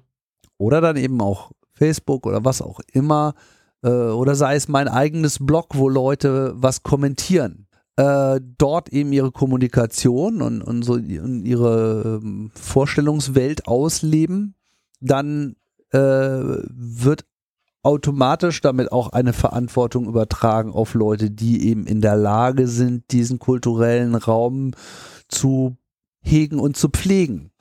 Selbst wenn man eine Mailingliste nur eröffnet und anderen Leuten Zugang macht, übernimmt man damit diese Verantwortung, diesen Ort für alle erträglich zu machen, mhm. wie das in jedem Verein ist, etc. Und ich kann eigentlich immer wieder nur feststellen, wenn man nicht frühzeitig und nachhaltig äh, bei in, in Momenten, wo Leute dann einfach außer Spur geraten mhm. und irgendwie unangenehm werden und äh, gefährlich werden für andere, wenn man dann nicht sofort einschreitet und auch konsequent sanktioniert, dann wird das aus dem Ruder laufen. Jede Mailingliste, wo einfach Trolle nicht von vornherein gerade gebogen werden, wird aus dem Ruder laufen jedes Forum, wo, ja. wo äh, kein Widerspruch geleistet wird und äh, entsprechende Sanktionen eingele äh, eingeleitet werden, wird explodieren. Jede, diese ganzen Telegram-Gruppen, wo die Leute einfach nur noch am Schreien sind eigentlich und nur noch ja. Unsinn von sich geben, äh,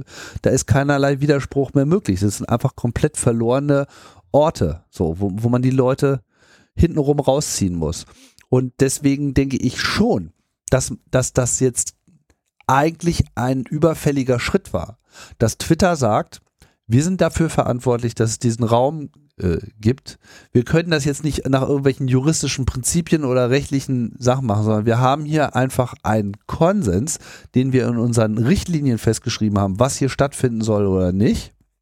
Und da stehen dann auch ein paar kluge Sachen drin. Ja. Nur die müssen dann eben auch umgesetzt ja. werden. Aber sie haben natürlich diesen Mumm nicht gehabt weil sie auf der einen Seite natürlich auch ein Kind der Amerikaner sind, die immer in dieser selbstverliebten, äh, man darf sagen, was man will.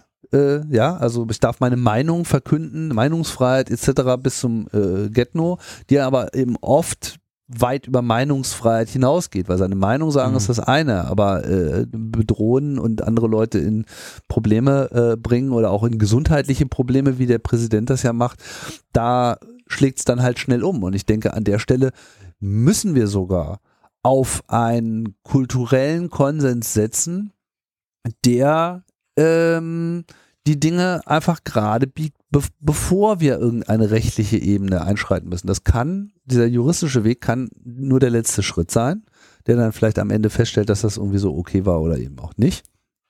Aber äh, wenn wir uns einfach zurücklehnen und sagen so, naja, aber Meinungsfreiheit und, und, und wenn man das macht, was, was, was, was, was kommt dann als nächstes? Das ist dann ein Nichtstun und das hat uns, glaube ich, eher in diese Situation gebracht, wo wir äh, jetzt sind. Es gab ja Vorläufer äh, dieser ganzen Geschichte. Vielleicht erinnerst du dich noch an diese Gamergate-Sache, yeah. die auf Twitter so yeah, explodiert yeah, ist. Das war ja im Prinzip schon so auch so ein wenig der, der Precursor zu dieser ganzen Nummer, wie das später äh, weitergelaufen. Aber warte mal, ich, ich, ich, ich persönlich würde das drei verschiedene Dinge identifizieren, die du gesagt hast, die ich unterscheiden würde wo ich dir teilweise recht gebe und wo ich dann persönlich dir teilweise wieder nicht recht geben würde. Der erste Punkt war, du hast das Thema der Mailinglisten, der Communities und so weiter äh, beschrieben. Und das stimmt, da stimme ich zu. Ich, ich war selber jetzt in, in einer wissenschaftsorientierten Mailingliste über die letzten Monate.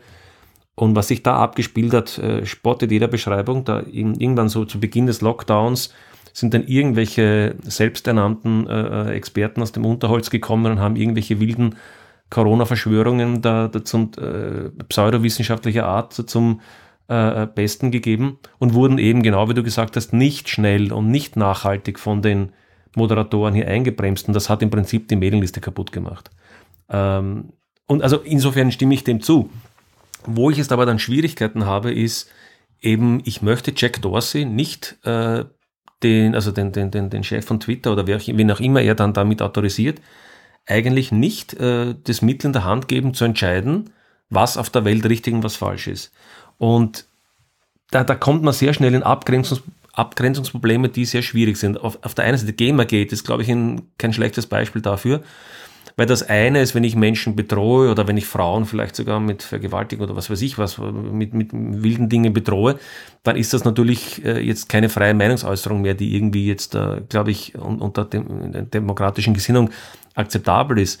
Aber es wurde meines Wissens nach ja ein Tweet von Trump gelöscht oder jedenfalls in einen Kontext gestellt, wo er, glaube ich, das Wahlsystem, eine falsche Aussage zum Wahlsystem gemacht hat und ähnliches.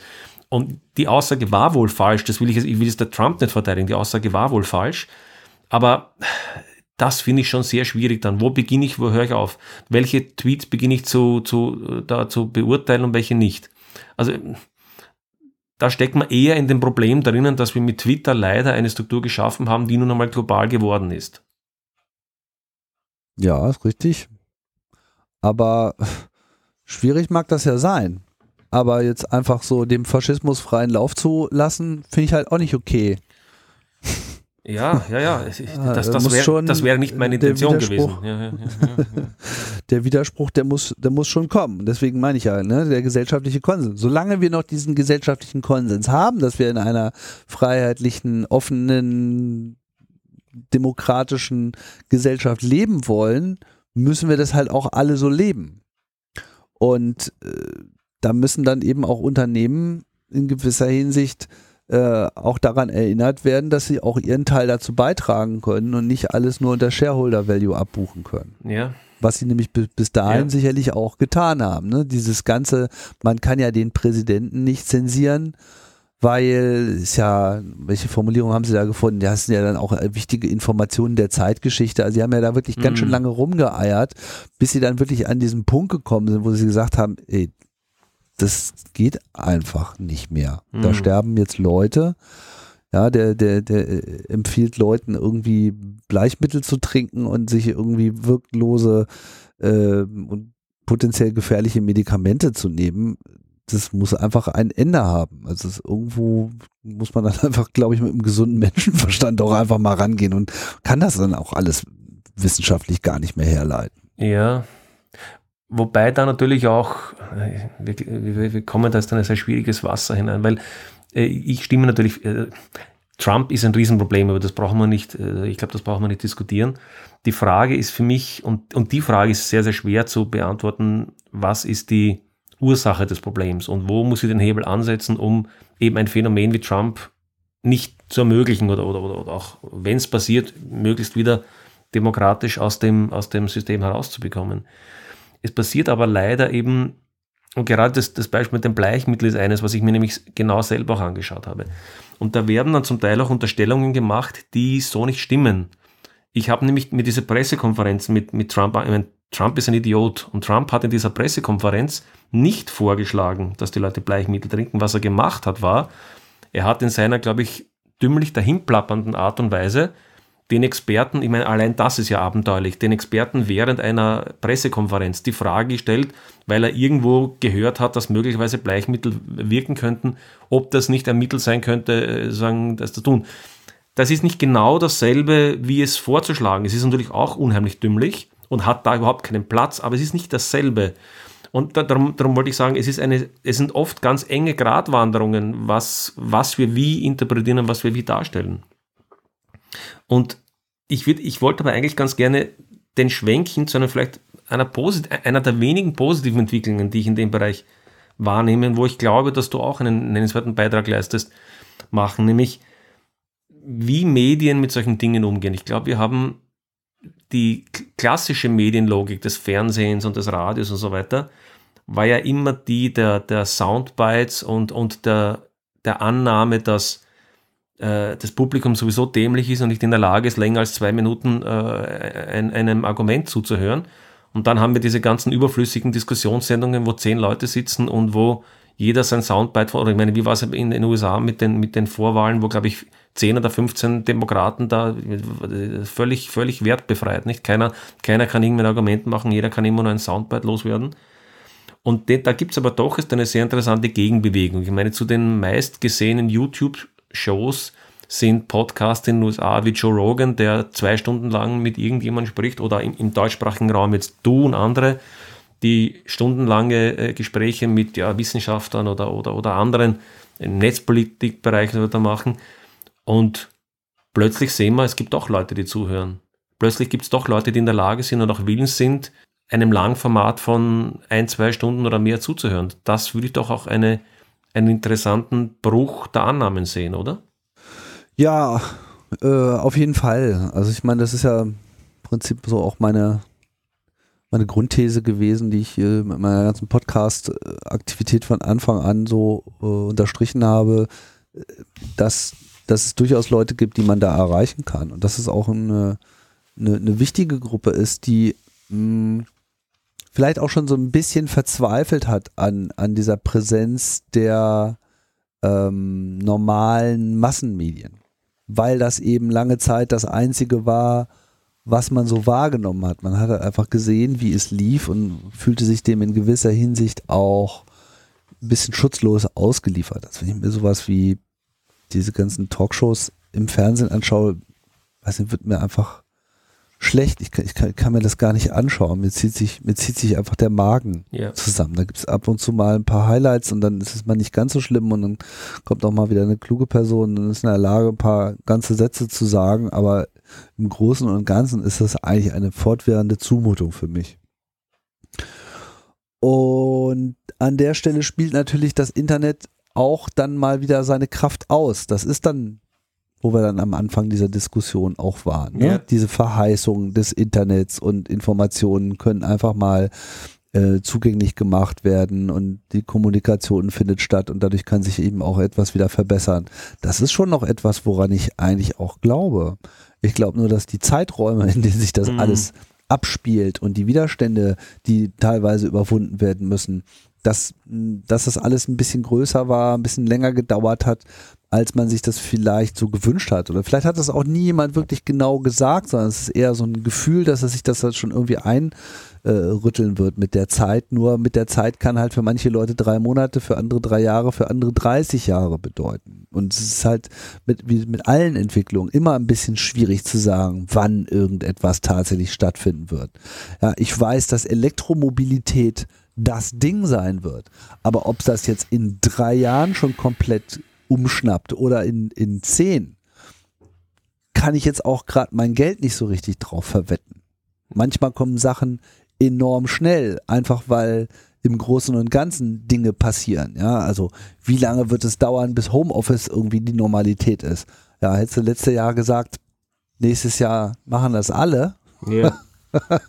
ja, ähm, dann, dann äh, hätte dir wahrscheinlich keiner geglaubt und wahrscheinlich auch zu Recht so. Ja. Und jetzt kommt dann auf einmal so eine Pandemie dazwischen, dann sind die Dinge wieder anders. Also es kann immer irgendetwas passieren, was das enorm beschleunigt und äh, wieder enorm absenkt. Und ich denke, wir müssen jetzt mal schauen, wie sich äh, dieses freie Spiel der Sinuswellen äh, weiterentwickelt, weil das ist so ein bisschen mein hm. meine Sicht auf gesellschaftlichen Fortschritt und Wandel. Ja, es gibt immer positive Trends, es gibt immer negative Trends. Selbst in einer Phase, wenn man jetzt auf die USA schaut, die derzeit einfach von einem einzigen Rückschritt ja. geprägt zu sein scheint. Oder auch in US, äh, auch äh, im Vereinigten Königreich.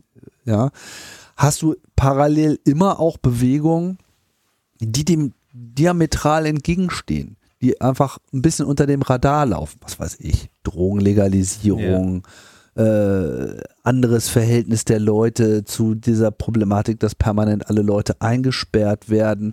Also diese Widerstände sind da und an dem Moment, wo äh, sich ein anderes Ventil öffnet, werden die alle sehr schnell zutage kommen. Also ich kann jetzt nicht sagen, ob Trump abgewählt wird oder nicht.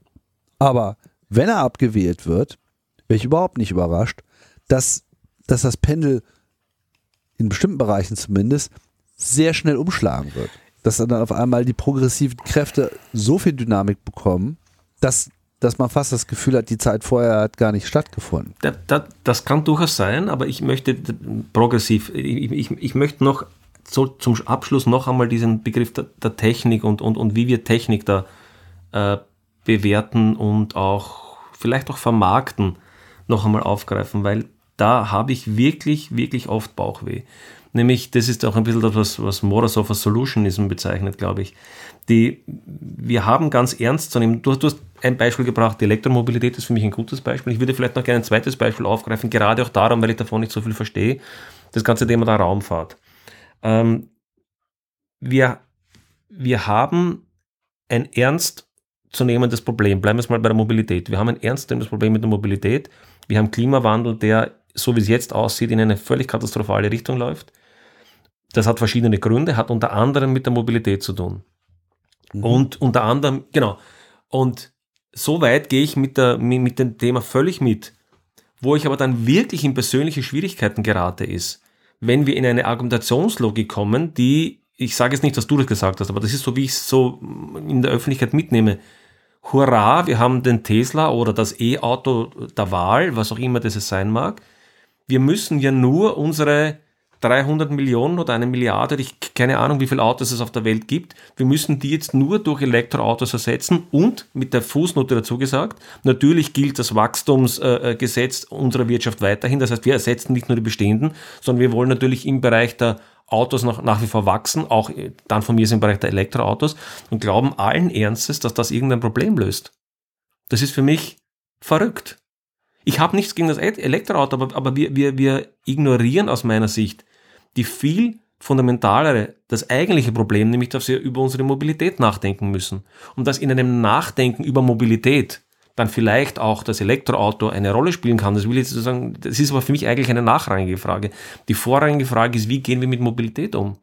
Und lassen wir das Ganze noch auf ein zweites Beispiel bringen, wo das Ganze vielleicht eine etwas galaktischere Dimension annimmt wir haben speziell aus dem Silicon Valley heraus, Elon Musk und so weiter, da gibt es ganz gute Aussagen von, ich weiß nicht, ob du Douglas Rushkoff kennst. Kennst du Douglas, Douglas Rushkoff? Äh, nein. Ist einer hm. der, ein Link, ein, ein recht linker äh, amerikanischer Intellektueller, der zahlreiche Bücher geschrieben hat, auch, auch Theater und Kunstprojekte und so aus der, aus der, auch aus der, aus der LSD-Zeit da kommt und so weiter. Also eher, eher, eher ein abgefahrener Linker, würde ich sagen, ja.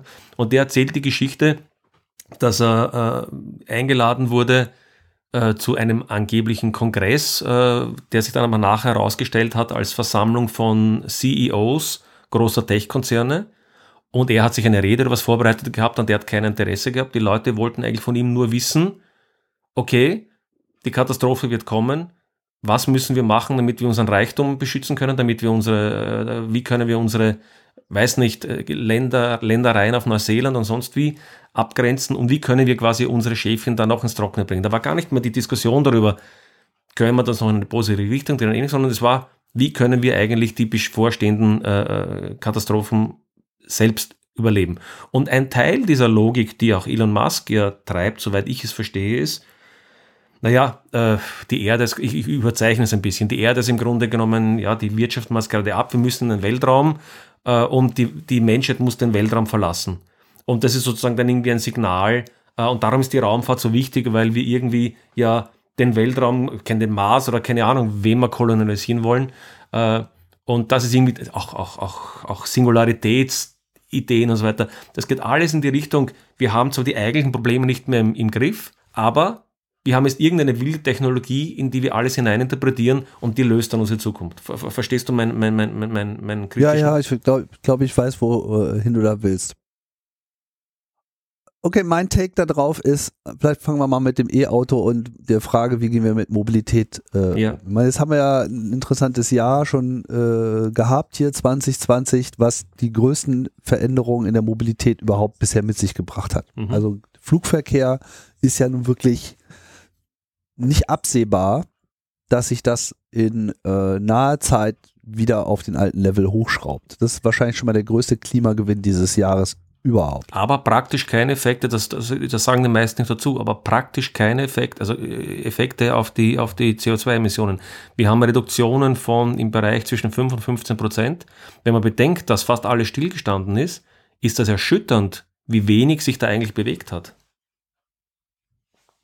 Also da kenne ich jetzt keine zuverlässigen äh, Untersuchungen zu den Zahlen, die ich jetzt äh, zitieren könnte, aber dass, dass jetzt irgendwie der komplette Ausfall des, des Flugfernverkehrs keine Auswirkungen hat, das kann mir ehrlich gesagt keiner erzählen. Nein, nein, also nein, nein, er hatte Auswirkungen, er hatte natürlich Auswirkungen. Ich wollte nur sagen, wenn wir bedenken, wie weit wir unsere Emissionen zurückfahren müssten in den nächsten Jahrzehnten, so, war es ernüchternd, war es, war es ernüchternd, nee, war es ernüchternd, wie, ja, das wollte ich damit sagen. Klar, Nicht, dass es keinen klar, Effekt klar, hatte. Weil, weil es eben auch nur ein Teil des Problems genau. ist. Und ähm, so, und jetzt halt die Frage, E-Auto macht das jetzt Sinn oder nicht? Und ich würde dir auch zustimmen, klar, ähm, ist nicht absehbar oder ist es noch nicht absehbar, wie schnell sich etwas nachhaltig verbessern kann, dadurch, dass man Verbrennungsautos durch äh, Elektroautos ersetzt. Ist auch total richtig. Ja, mal ganz davon abgesehen, dass es so allein die Schadstoffbelastung, das ist eine Diskussion, die so ein bisschen in den Hintergrund getreten ist, äh, dadurch ja sozusagen auch unmittelbar tangiert wäre. Also wären jetzt alle Autos Elektroautos, hätten wir zwar unser Klimaproblem noch nicht gelöst, aber wir hätten definitiv bessere Luft in den Städten. Und ähm, das war ja auch bei Corona äh, auch nochmal so ein Thema, mhm. dass die Leute sozusagen schon vorgeschädigt waren, dadurch, dass wir einfach uns die ganze Zeit in so schlechter Luft äh, befinden. Aber warum ich denke, dass das trotzdem wichtig ist, dieses Thema zu verfolgen und dass es auch durchaus äh, verdient hat, diese Aufmerksamkeit, die es äh, erhält oder sogar noch sehr viel mehr Aufmerksamkeit verdient, die es erhält und warum auch Tesla da eine besondere Rolle spielt. Es ist das Symbol des Überkommens des Verbrennungszeitalters. Es ist einfach okay. nichts repräsentiert die, den Verbrauch fossiler Energien so sehr wie das Auto es ist nicht das einzige Problem. Wir haben, glaube ich, 30 Prozent oder 40 Prozent unserer CO2-Emissionen in Deutschland zumindest kommen aus der Heizung. Das ist gar nicht so sehr ja, der. Transport. Der spielt auch eine große Rolle, aber Heizen ist eigentlich noch, noch, noch ein viel größeres äh, Megathema an der Stelle. Nur das Symbol ist das Auto. Ja, aber das Auto symbolisiert doch auch, auch richtig, da stimme ich völlig zu, das Auto symbolisiert doch auch in weit auch eine, eine Lebenswelt, die ich heute kaum, kaum mehr rechtfertigen kann. Ich habe meine, keine Ahnung, sechs Quadratmeter, wie viel auch immer das ist, und ich nehme mir das Recht, diese sechs Quadratmeter im teuersten Lebensraum, im, im, im, im problematischsten Lebensraum in Städten einfach hinzustellen, wo ich will, alles zu blockieren. Äh, und ich bin nicht einmal bereit, darüber nachzudenken, ob das überhaupt Lebensqualität ist. Das ist mein Punkt. Ich habe das Gefühl, wir führen die Diskussion nicht richtig. Wir haben bei uns, wir haben bei uns in Wien gibt es einen Gürtel. Das ist äh, eine, eine, Straße mit sechs Spuren oder was. Und ich mhm. bin einmal zum Zeit des Wien-Marathons mit dem Fahrrad gefahren und da war der Gürtel abgesperrt. Man macht sich gar keine Vorstellung, wie auf einmal dort alles aufatmet, wenn dort keine sechsspurigen Autos mehr fahren. Also das Auto ist für mich ein Symbol, das weit über, die, über den Verbrennungsmotor hinausgeht und das diskutieren wir aber nicht. Ja, gar keine Frage. Also ich denke ja auch nicht, dass, dass das jetzt sozusagen das ist, was bevorsteht, sondern die Elektromobilität, die allerdings durch Elektroautos jetzt auch angeführt wird. Okay. Ja, ganz klar. Also nichts Als beschleunigt als derzeit die Weiterentwicklung, genau, Mhm. als Symbol einerseits, aber eben auch was die Fortschritte in der Batterietechnik, in, Mhm. der, in der Automatisierung, der Senkung der Kosten und so weiter, das ist getrieben durch das Elektroauto. Mhm. Was aber im Windschatten dieser Entwicklung auch mitkommt, sind Elektrofahrräder, Elektromopeds, Elektrofahrzeuge, die wir teilweise in Form von Segway etc. schon gesehen haben, aber die jetzt auch neu kommen, so Monowheels. Nicht, Ja. nicht unbedingt, was alles automatischen Massenappeal hat, aber wir äh, äh, erleben gerade eine Beschleunigung, wenn man sich anschaut, wie Batterien einerseits leistungsfähiger werden und der Preis pro Kilowattstunde absinkt, Hm. ist absehbar, dass in sehr naher Zukunft der, der, der Tipping Point erreicht ist, wo die Leute auch verstehen, dass äh, die Verbrennungstechnologie für sie zu teuer ist. Was sozusagen ein, ein Argument ist, was viel besser greift, als lass mal den Planeten retten. Dass die Leute sagen, ja, du zahlst aber 30 Prozent weniger. Ja, mein, Ach, mein Argument ist eben nicht, da, da stimme ich dir völlig zu, mein Argument ist auch nicht das Planeten retten, weil ich glaube, das kann man den Menschen auch nur ganz schwer äh, ver, verdinglichen. Aber der Punkt, der für mich viel zu, ich, ich glaube, wir wollen aufs selbe hinaus, aber ich bin einfach der Meinung, dass wir die, also ich würde die Diskussion anders führen. Für mich wäre die Diskussion der Frage, wie wollen wir leben? Was ist Lebensqualität? Was ist Lebensqualität in der Stadt? Und ich kann es nicht sehen, dass es Lebensqualität in der Stadt ist, wenn ich ins Auto steigen muss, um zu einem Shoppingcenter zu fahren, mich dort mit 5000 Autos auf einen Parkplatz stelle, um ein, das ist, das ist nicht Lebensqualität. Ja gut, aber jetzt kommen wir vielleicht wieder an den, Anpo an den Anfang so mit, mit dem Optimismus. Ja. Ich habe diesen Optimismus, weil ich denke, die Dinge, die Dinge greifen ineinander. Wir haben Okay. also Homeoffice, wir haben zunehmende Nützlichkeit des äh, Internets und die Werkzeuge, die entstehen, um diese ganze notwendige Kommunikation, die wir bisher über Mobilität gelöst haben, auch anders zu lösen. Wir haben den Trend zu Elektrofahrzeugen, die einerseits jetzt über diesen Schleichweg, wir ersetzen dein Auto, was Mhm. sozusagen auch das, das Statussymbol nach wie vor auch ist, ja, auch wenn das nachgelassen hat. Äh, und äh, im, im Fahrwasser äh, dessen kommen ganz neue Mobilitätsangebote, die dir die Mobilität, die du wirklich brauchst, bietet, aber eben auf eine andere Art und Weise, die teilweise sogar besser ist. Ich fahre ein Elektromoped. Ich Mhm. kann nur sagen, dass das noch nicht alle entdeckt haben. Wie geil ist das bitte? Ja, also schneller, einfacher, billiger, leiser, bequemer kommst du äh, nirgendwo hin. Ja, Regen und so weiter. Manchmal hast du schlechtes Wetter und es ist kalt im Winter etc. Sehe ich auch alles ein. Geht aber trotzdem meistens. Und äh, ÖPNV hat jetzt gerade eine Delle bekommen durch Mm, Corona, wissen wir mm. noch nicht so richtig, wie lange das äh, anhält. Also du, du wirst die Individualmobilität so ohne weiteres aus den Leuten nicht rausbekommen, du musst ihnen bloß andere Angebote machen. Und äh, äh, da sind wir auf dem richtigen Weg und das kann auch gerne noch ein bisschen beschleunigt werden. Was du jetzt so noch zur Metaebene gesagt hast mit Ruschkow und, Mhm. und, und, und die, die, die Eliten wollen eigentlich nur noch ihren Arsch äh, Ja. retten und sich irgendwie ihre Villa apokalypse-tauglich bauen. Genau, ja, ja. das ist äh, definitiv natürlich ein Problem, der auch sehr viel mehr mit, mit, mit, mit Verteilungsgerechtigkeit zu tun hat. Da haben wir jetzt Ja. so noch gar nicht drüber äh, gesprochen, aber das ist ja, sagen wir mal, das Metathema, denke ich mal, überhaupt auf diesem Planeten. Ähm, dieses Raumfahrt muss man jetzt ablehnen, weil es ja nicht gerade die Probleme sind, mit denen wir jetzt gerade kämpfen, Ding. Ja, das, ist wollte ich so nicht sagen, aber, aber okay. Ja, ja. ja, aber das, so wird es aber dann oft auch gesehen. Ne? Und Elon Musk ist natürlich eine streitbare äh, Person, weil er halt einfach auch ein, einfach ein, ein crazy Weirdo ist, Ja. so den, den, den ich auch nicht unbedingt immer äh, korrekt abgespeichert bekomme. Aber wenn man ihn jetzt mal sozusagen an seinen ähm, an, an seinen Taten Hm. misst oder an den Ergebnissen seiner Taten misst, muss man sagen, also wenn ein paar mehr Leute so einen Track-Record hätten wie er, dann wäre schon einiges besser. Ja, äh, dass er jetzt unbedingt selber zum Mars will, nehme ich jetzt einfach mal nur so hin. So ist mir auch egal. Soll er da hinfahren, soll er da bleiben, wenn ihn das glücklich macht, äh, das betrifft mich ja jetzt nicht unbedingt. Aber dass er irgendwie im Kielwasser seiner persönlichen Wünsche und Ziele ähm, mal eben einen der größten und innovativsten Solarbetriebe aufgebaut hat, äh, Elektrofahrzeuge und eben auch noch ein, eine neue Form der, der Raumfahrt ermöglicht durch SpaceX. Das finde ich dann doch schon sehr bemerkenswert und dann kann er meinetwegen auch ein bisschen Narrenfreiheit äh, für sich mitnehmen, das ist mir dann irgendwie egal. So, weil ich finde, dass Raumfahrt einfach eine äh, ne, ne sehr wichtige Komponente unserer gesellschaftlichen Weiterentwicklung ist und ähm, weiterhin vorangetrieben gehört. Zumal wir gar keine andere Chance haben derzeit. Ich, ich bin, ja, ich verstehe ich versteh das Argument gut. Ich bin mir halt nichts, also wir sitzen an, an führenden Positionen in Tech-Konzernen zu große Wirrköpfe. Ja? Ich sage das mal so. Und das Problem für mich ist, und, und da, da gehören auch Leute wie zum Beispiel äh, Ray Kurzweil dazu, diese ganze Singularitätsgeschichte. Und ich meine, der ist ja. immerhin ein führender, ein führender Manager bei Google. Ähm, und diese Leute haben ja einen nicht zu vernachlässigenden politischen Einfluss.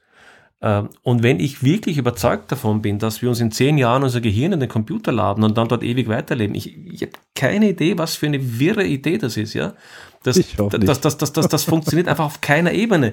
Das funktioniert auf der, auf der Neurologie nicht, das funktioniert auf der Computertechnik nicht, das funktioniert in der Psychologie. Es ist einfach absurd. Und das ist nur eine, nur einer von vielen die solche, solche eigenartigen Ideen haben. Und wenn ich wirklich überzeugt davon bin, dass die Welt sowieso nicht mehr zu retten ist und dass wir eigentlich darauf arbeiten müssen, dass wir die Leute irgendwo im Weltraum, äh, äh, wie sagt man jetzt, äh, Kolonien oder was weiß ich machen, dann hat das ja, dann ist das so ein technikgetriebener äh, Wunsch, äh, feuchter Traum, der dann aber die Politik in einer sehr, sehr schwierigen und meiner Meinung nach nicht günstigen Weise beeinflusst.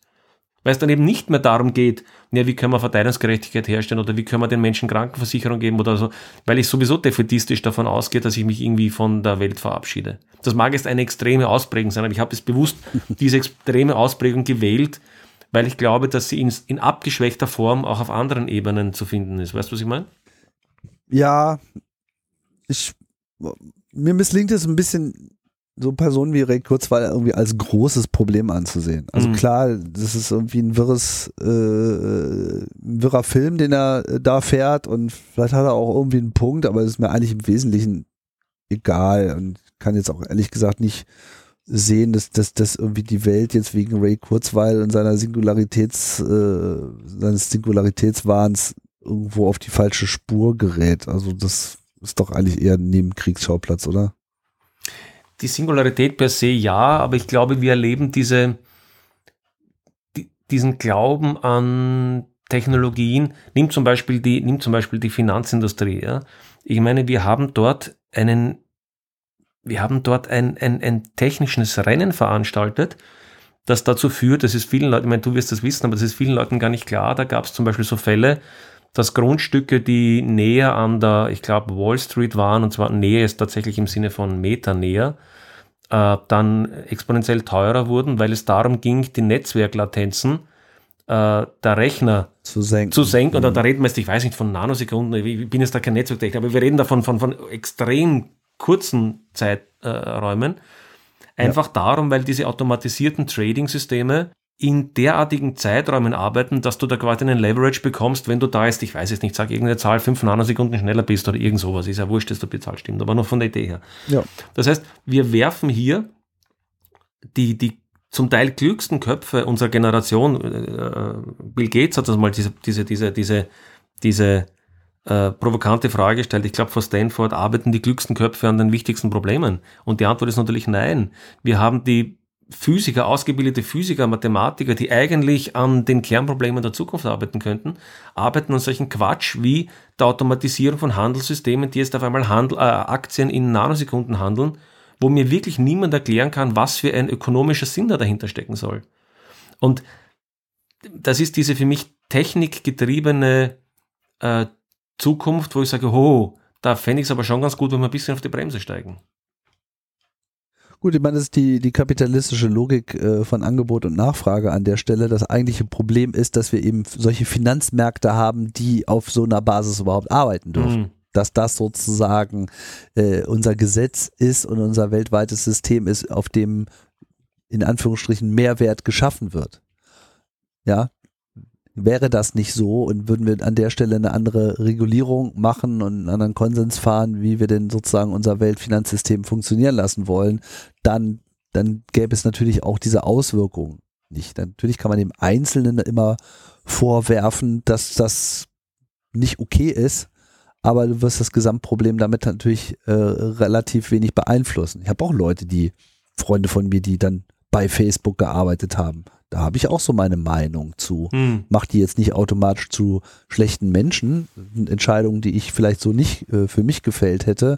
Aber äh, im Kontext einer persönlichen Lebensplanung mit tausend wichtigen Parametern und so weiter, was da noch alles mit dranhängt, äh, im Einzelnen sicherlich immer irgendwo nachvollziehbar.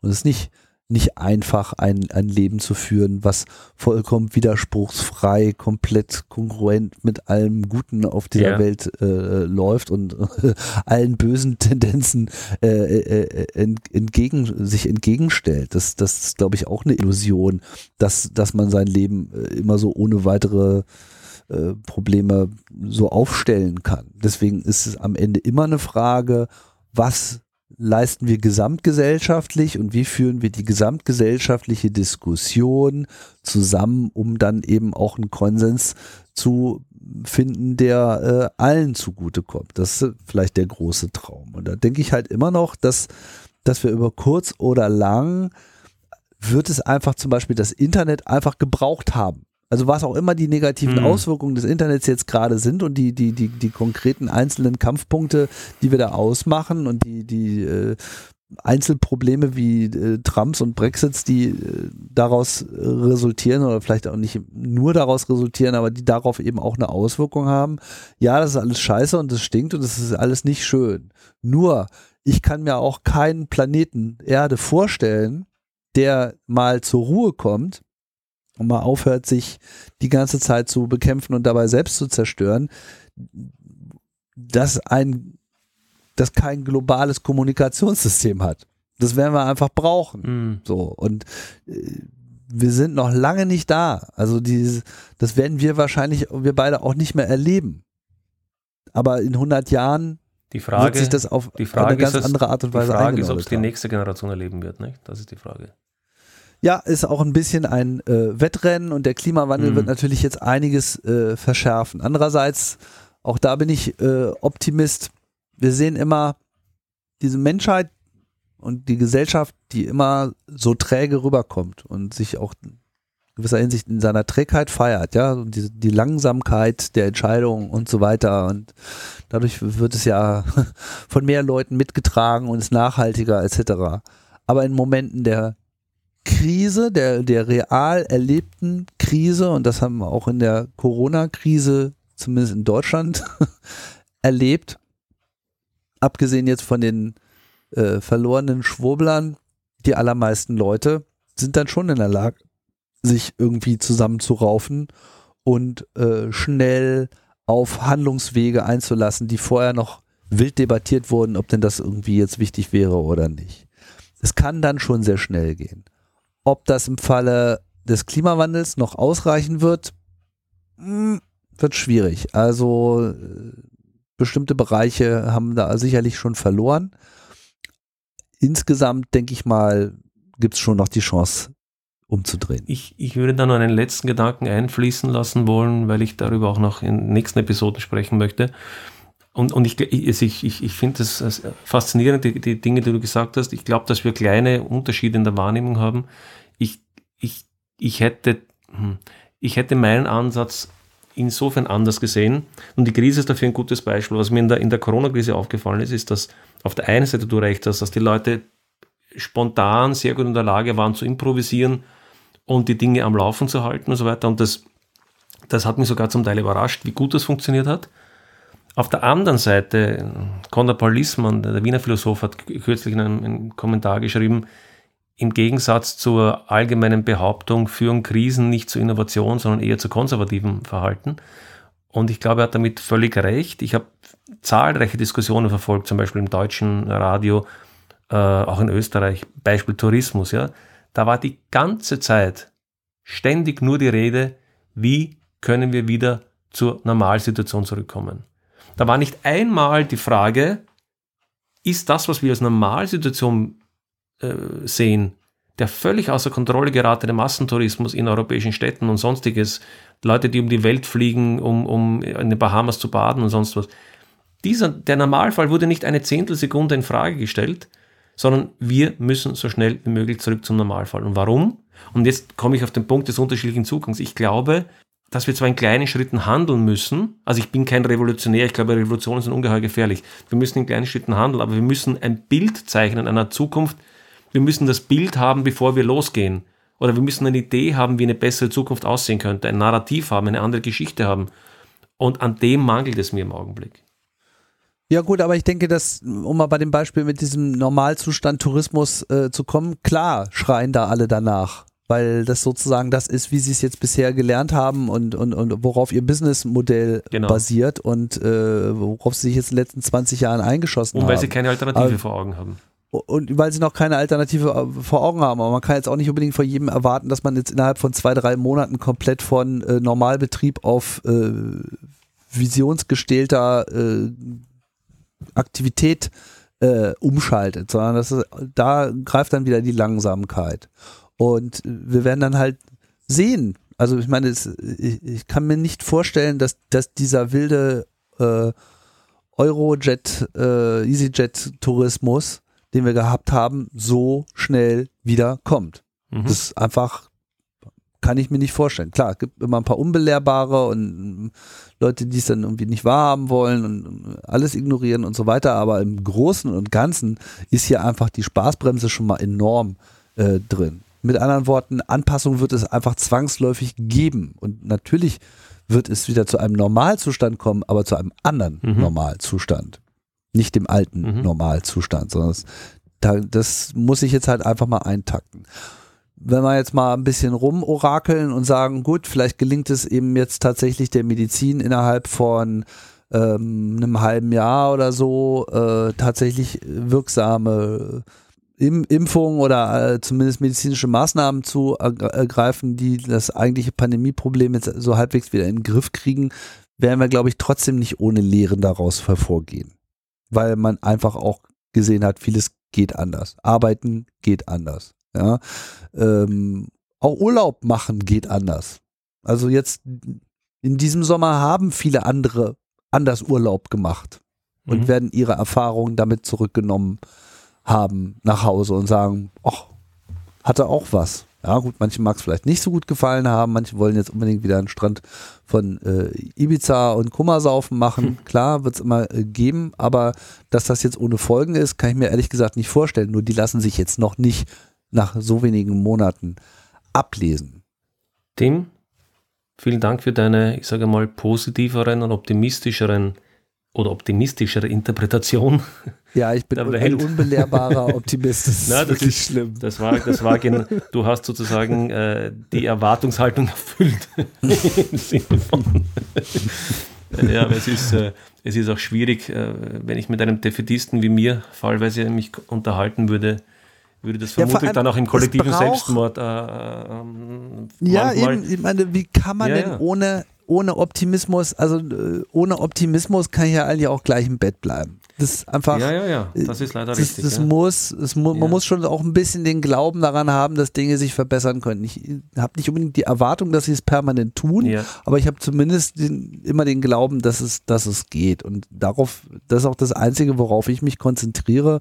Und wenn ich dann im Zuge meiner eigenen kleinen medialen Abstrahlung ein paar Leute äh, da mitnehme, dann ist auch schon wieder insgesamt was verbessert worden. Das, das ist auch, glaube ich, das, was ja. mich persönlich ein wenig ja. treibt. Und äh, da lasse ich mich jetzt auch nicht von abbringen. Tim, herzlichen Dank für das Gespräch. Bitteschön.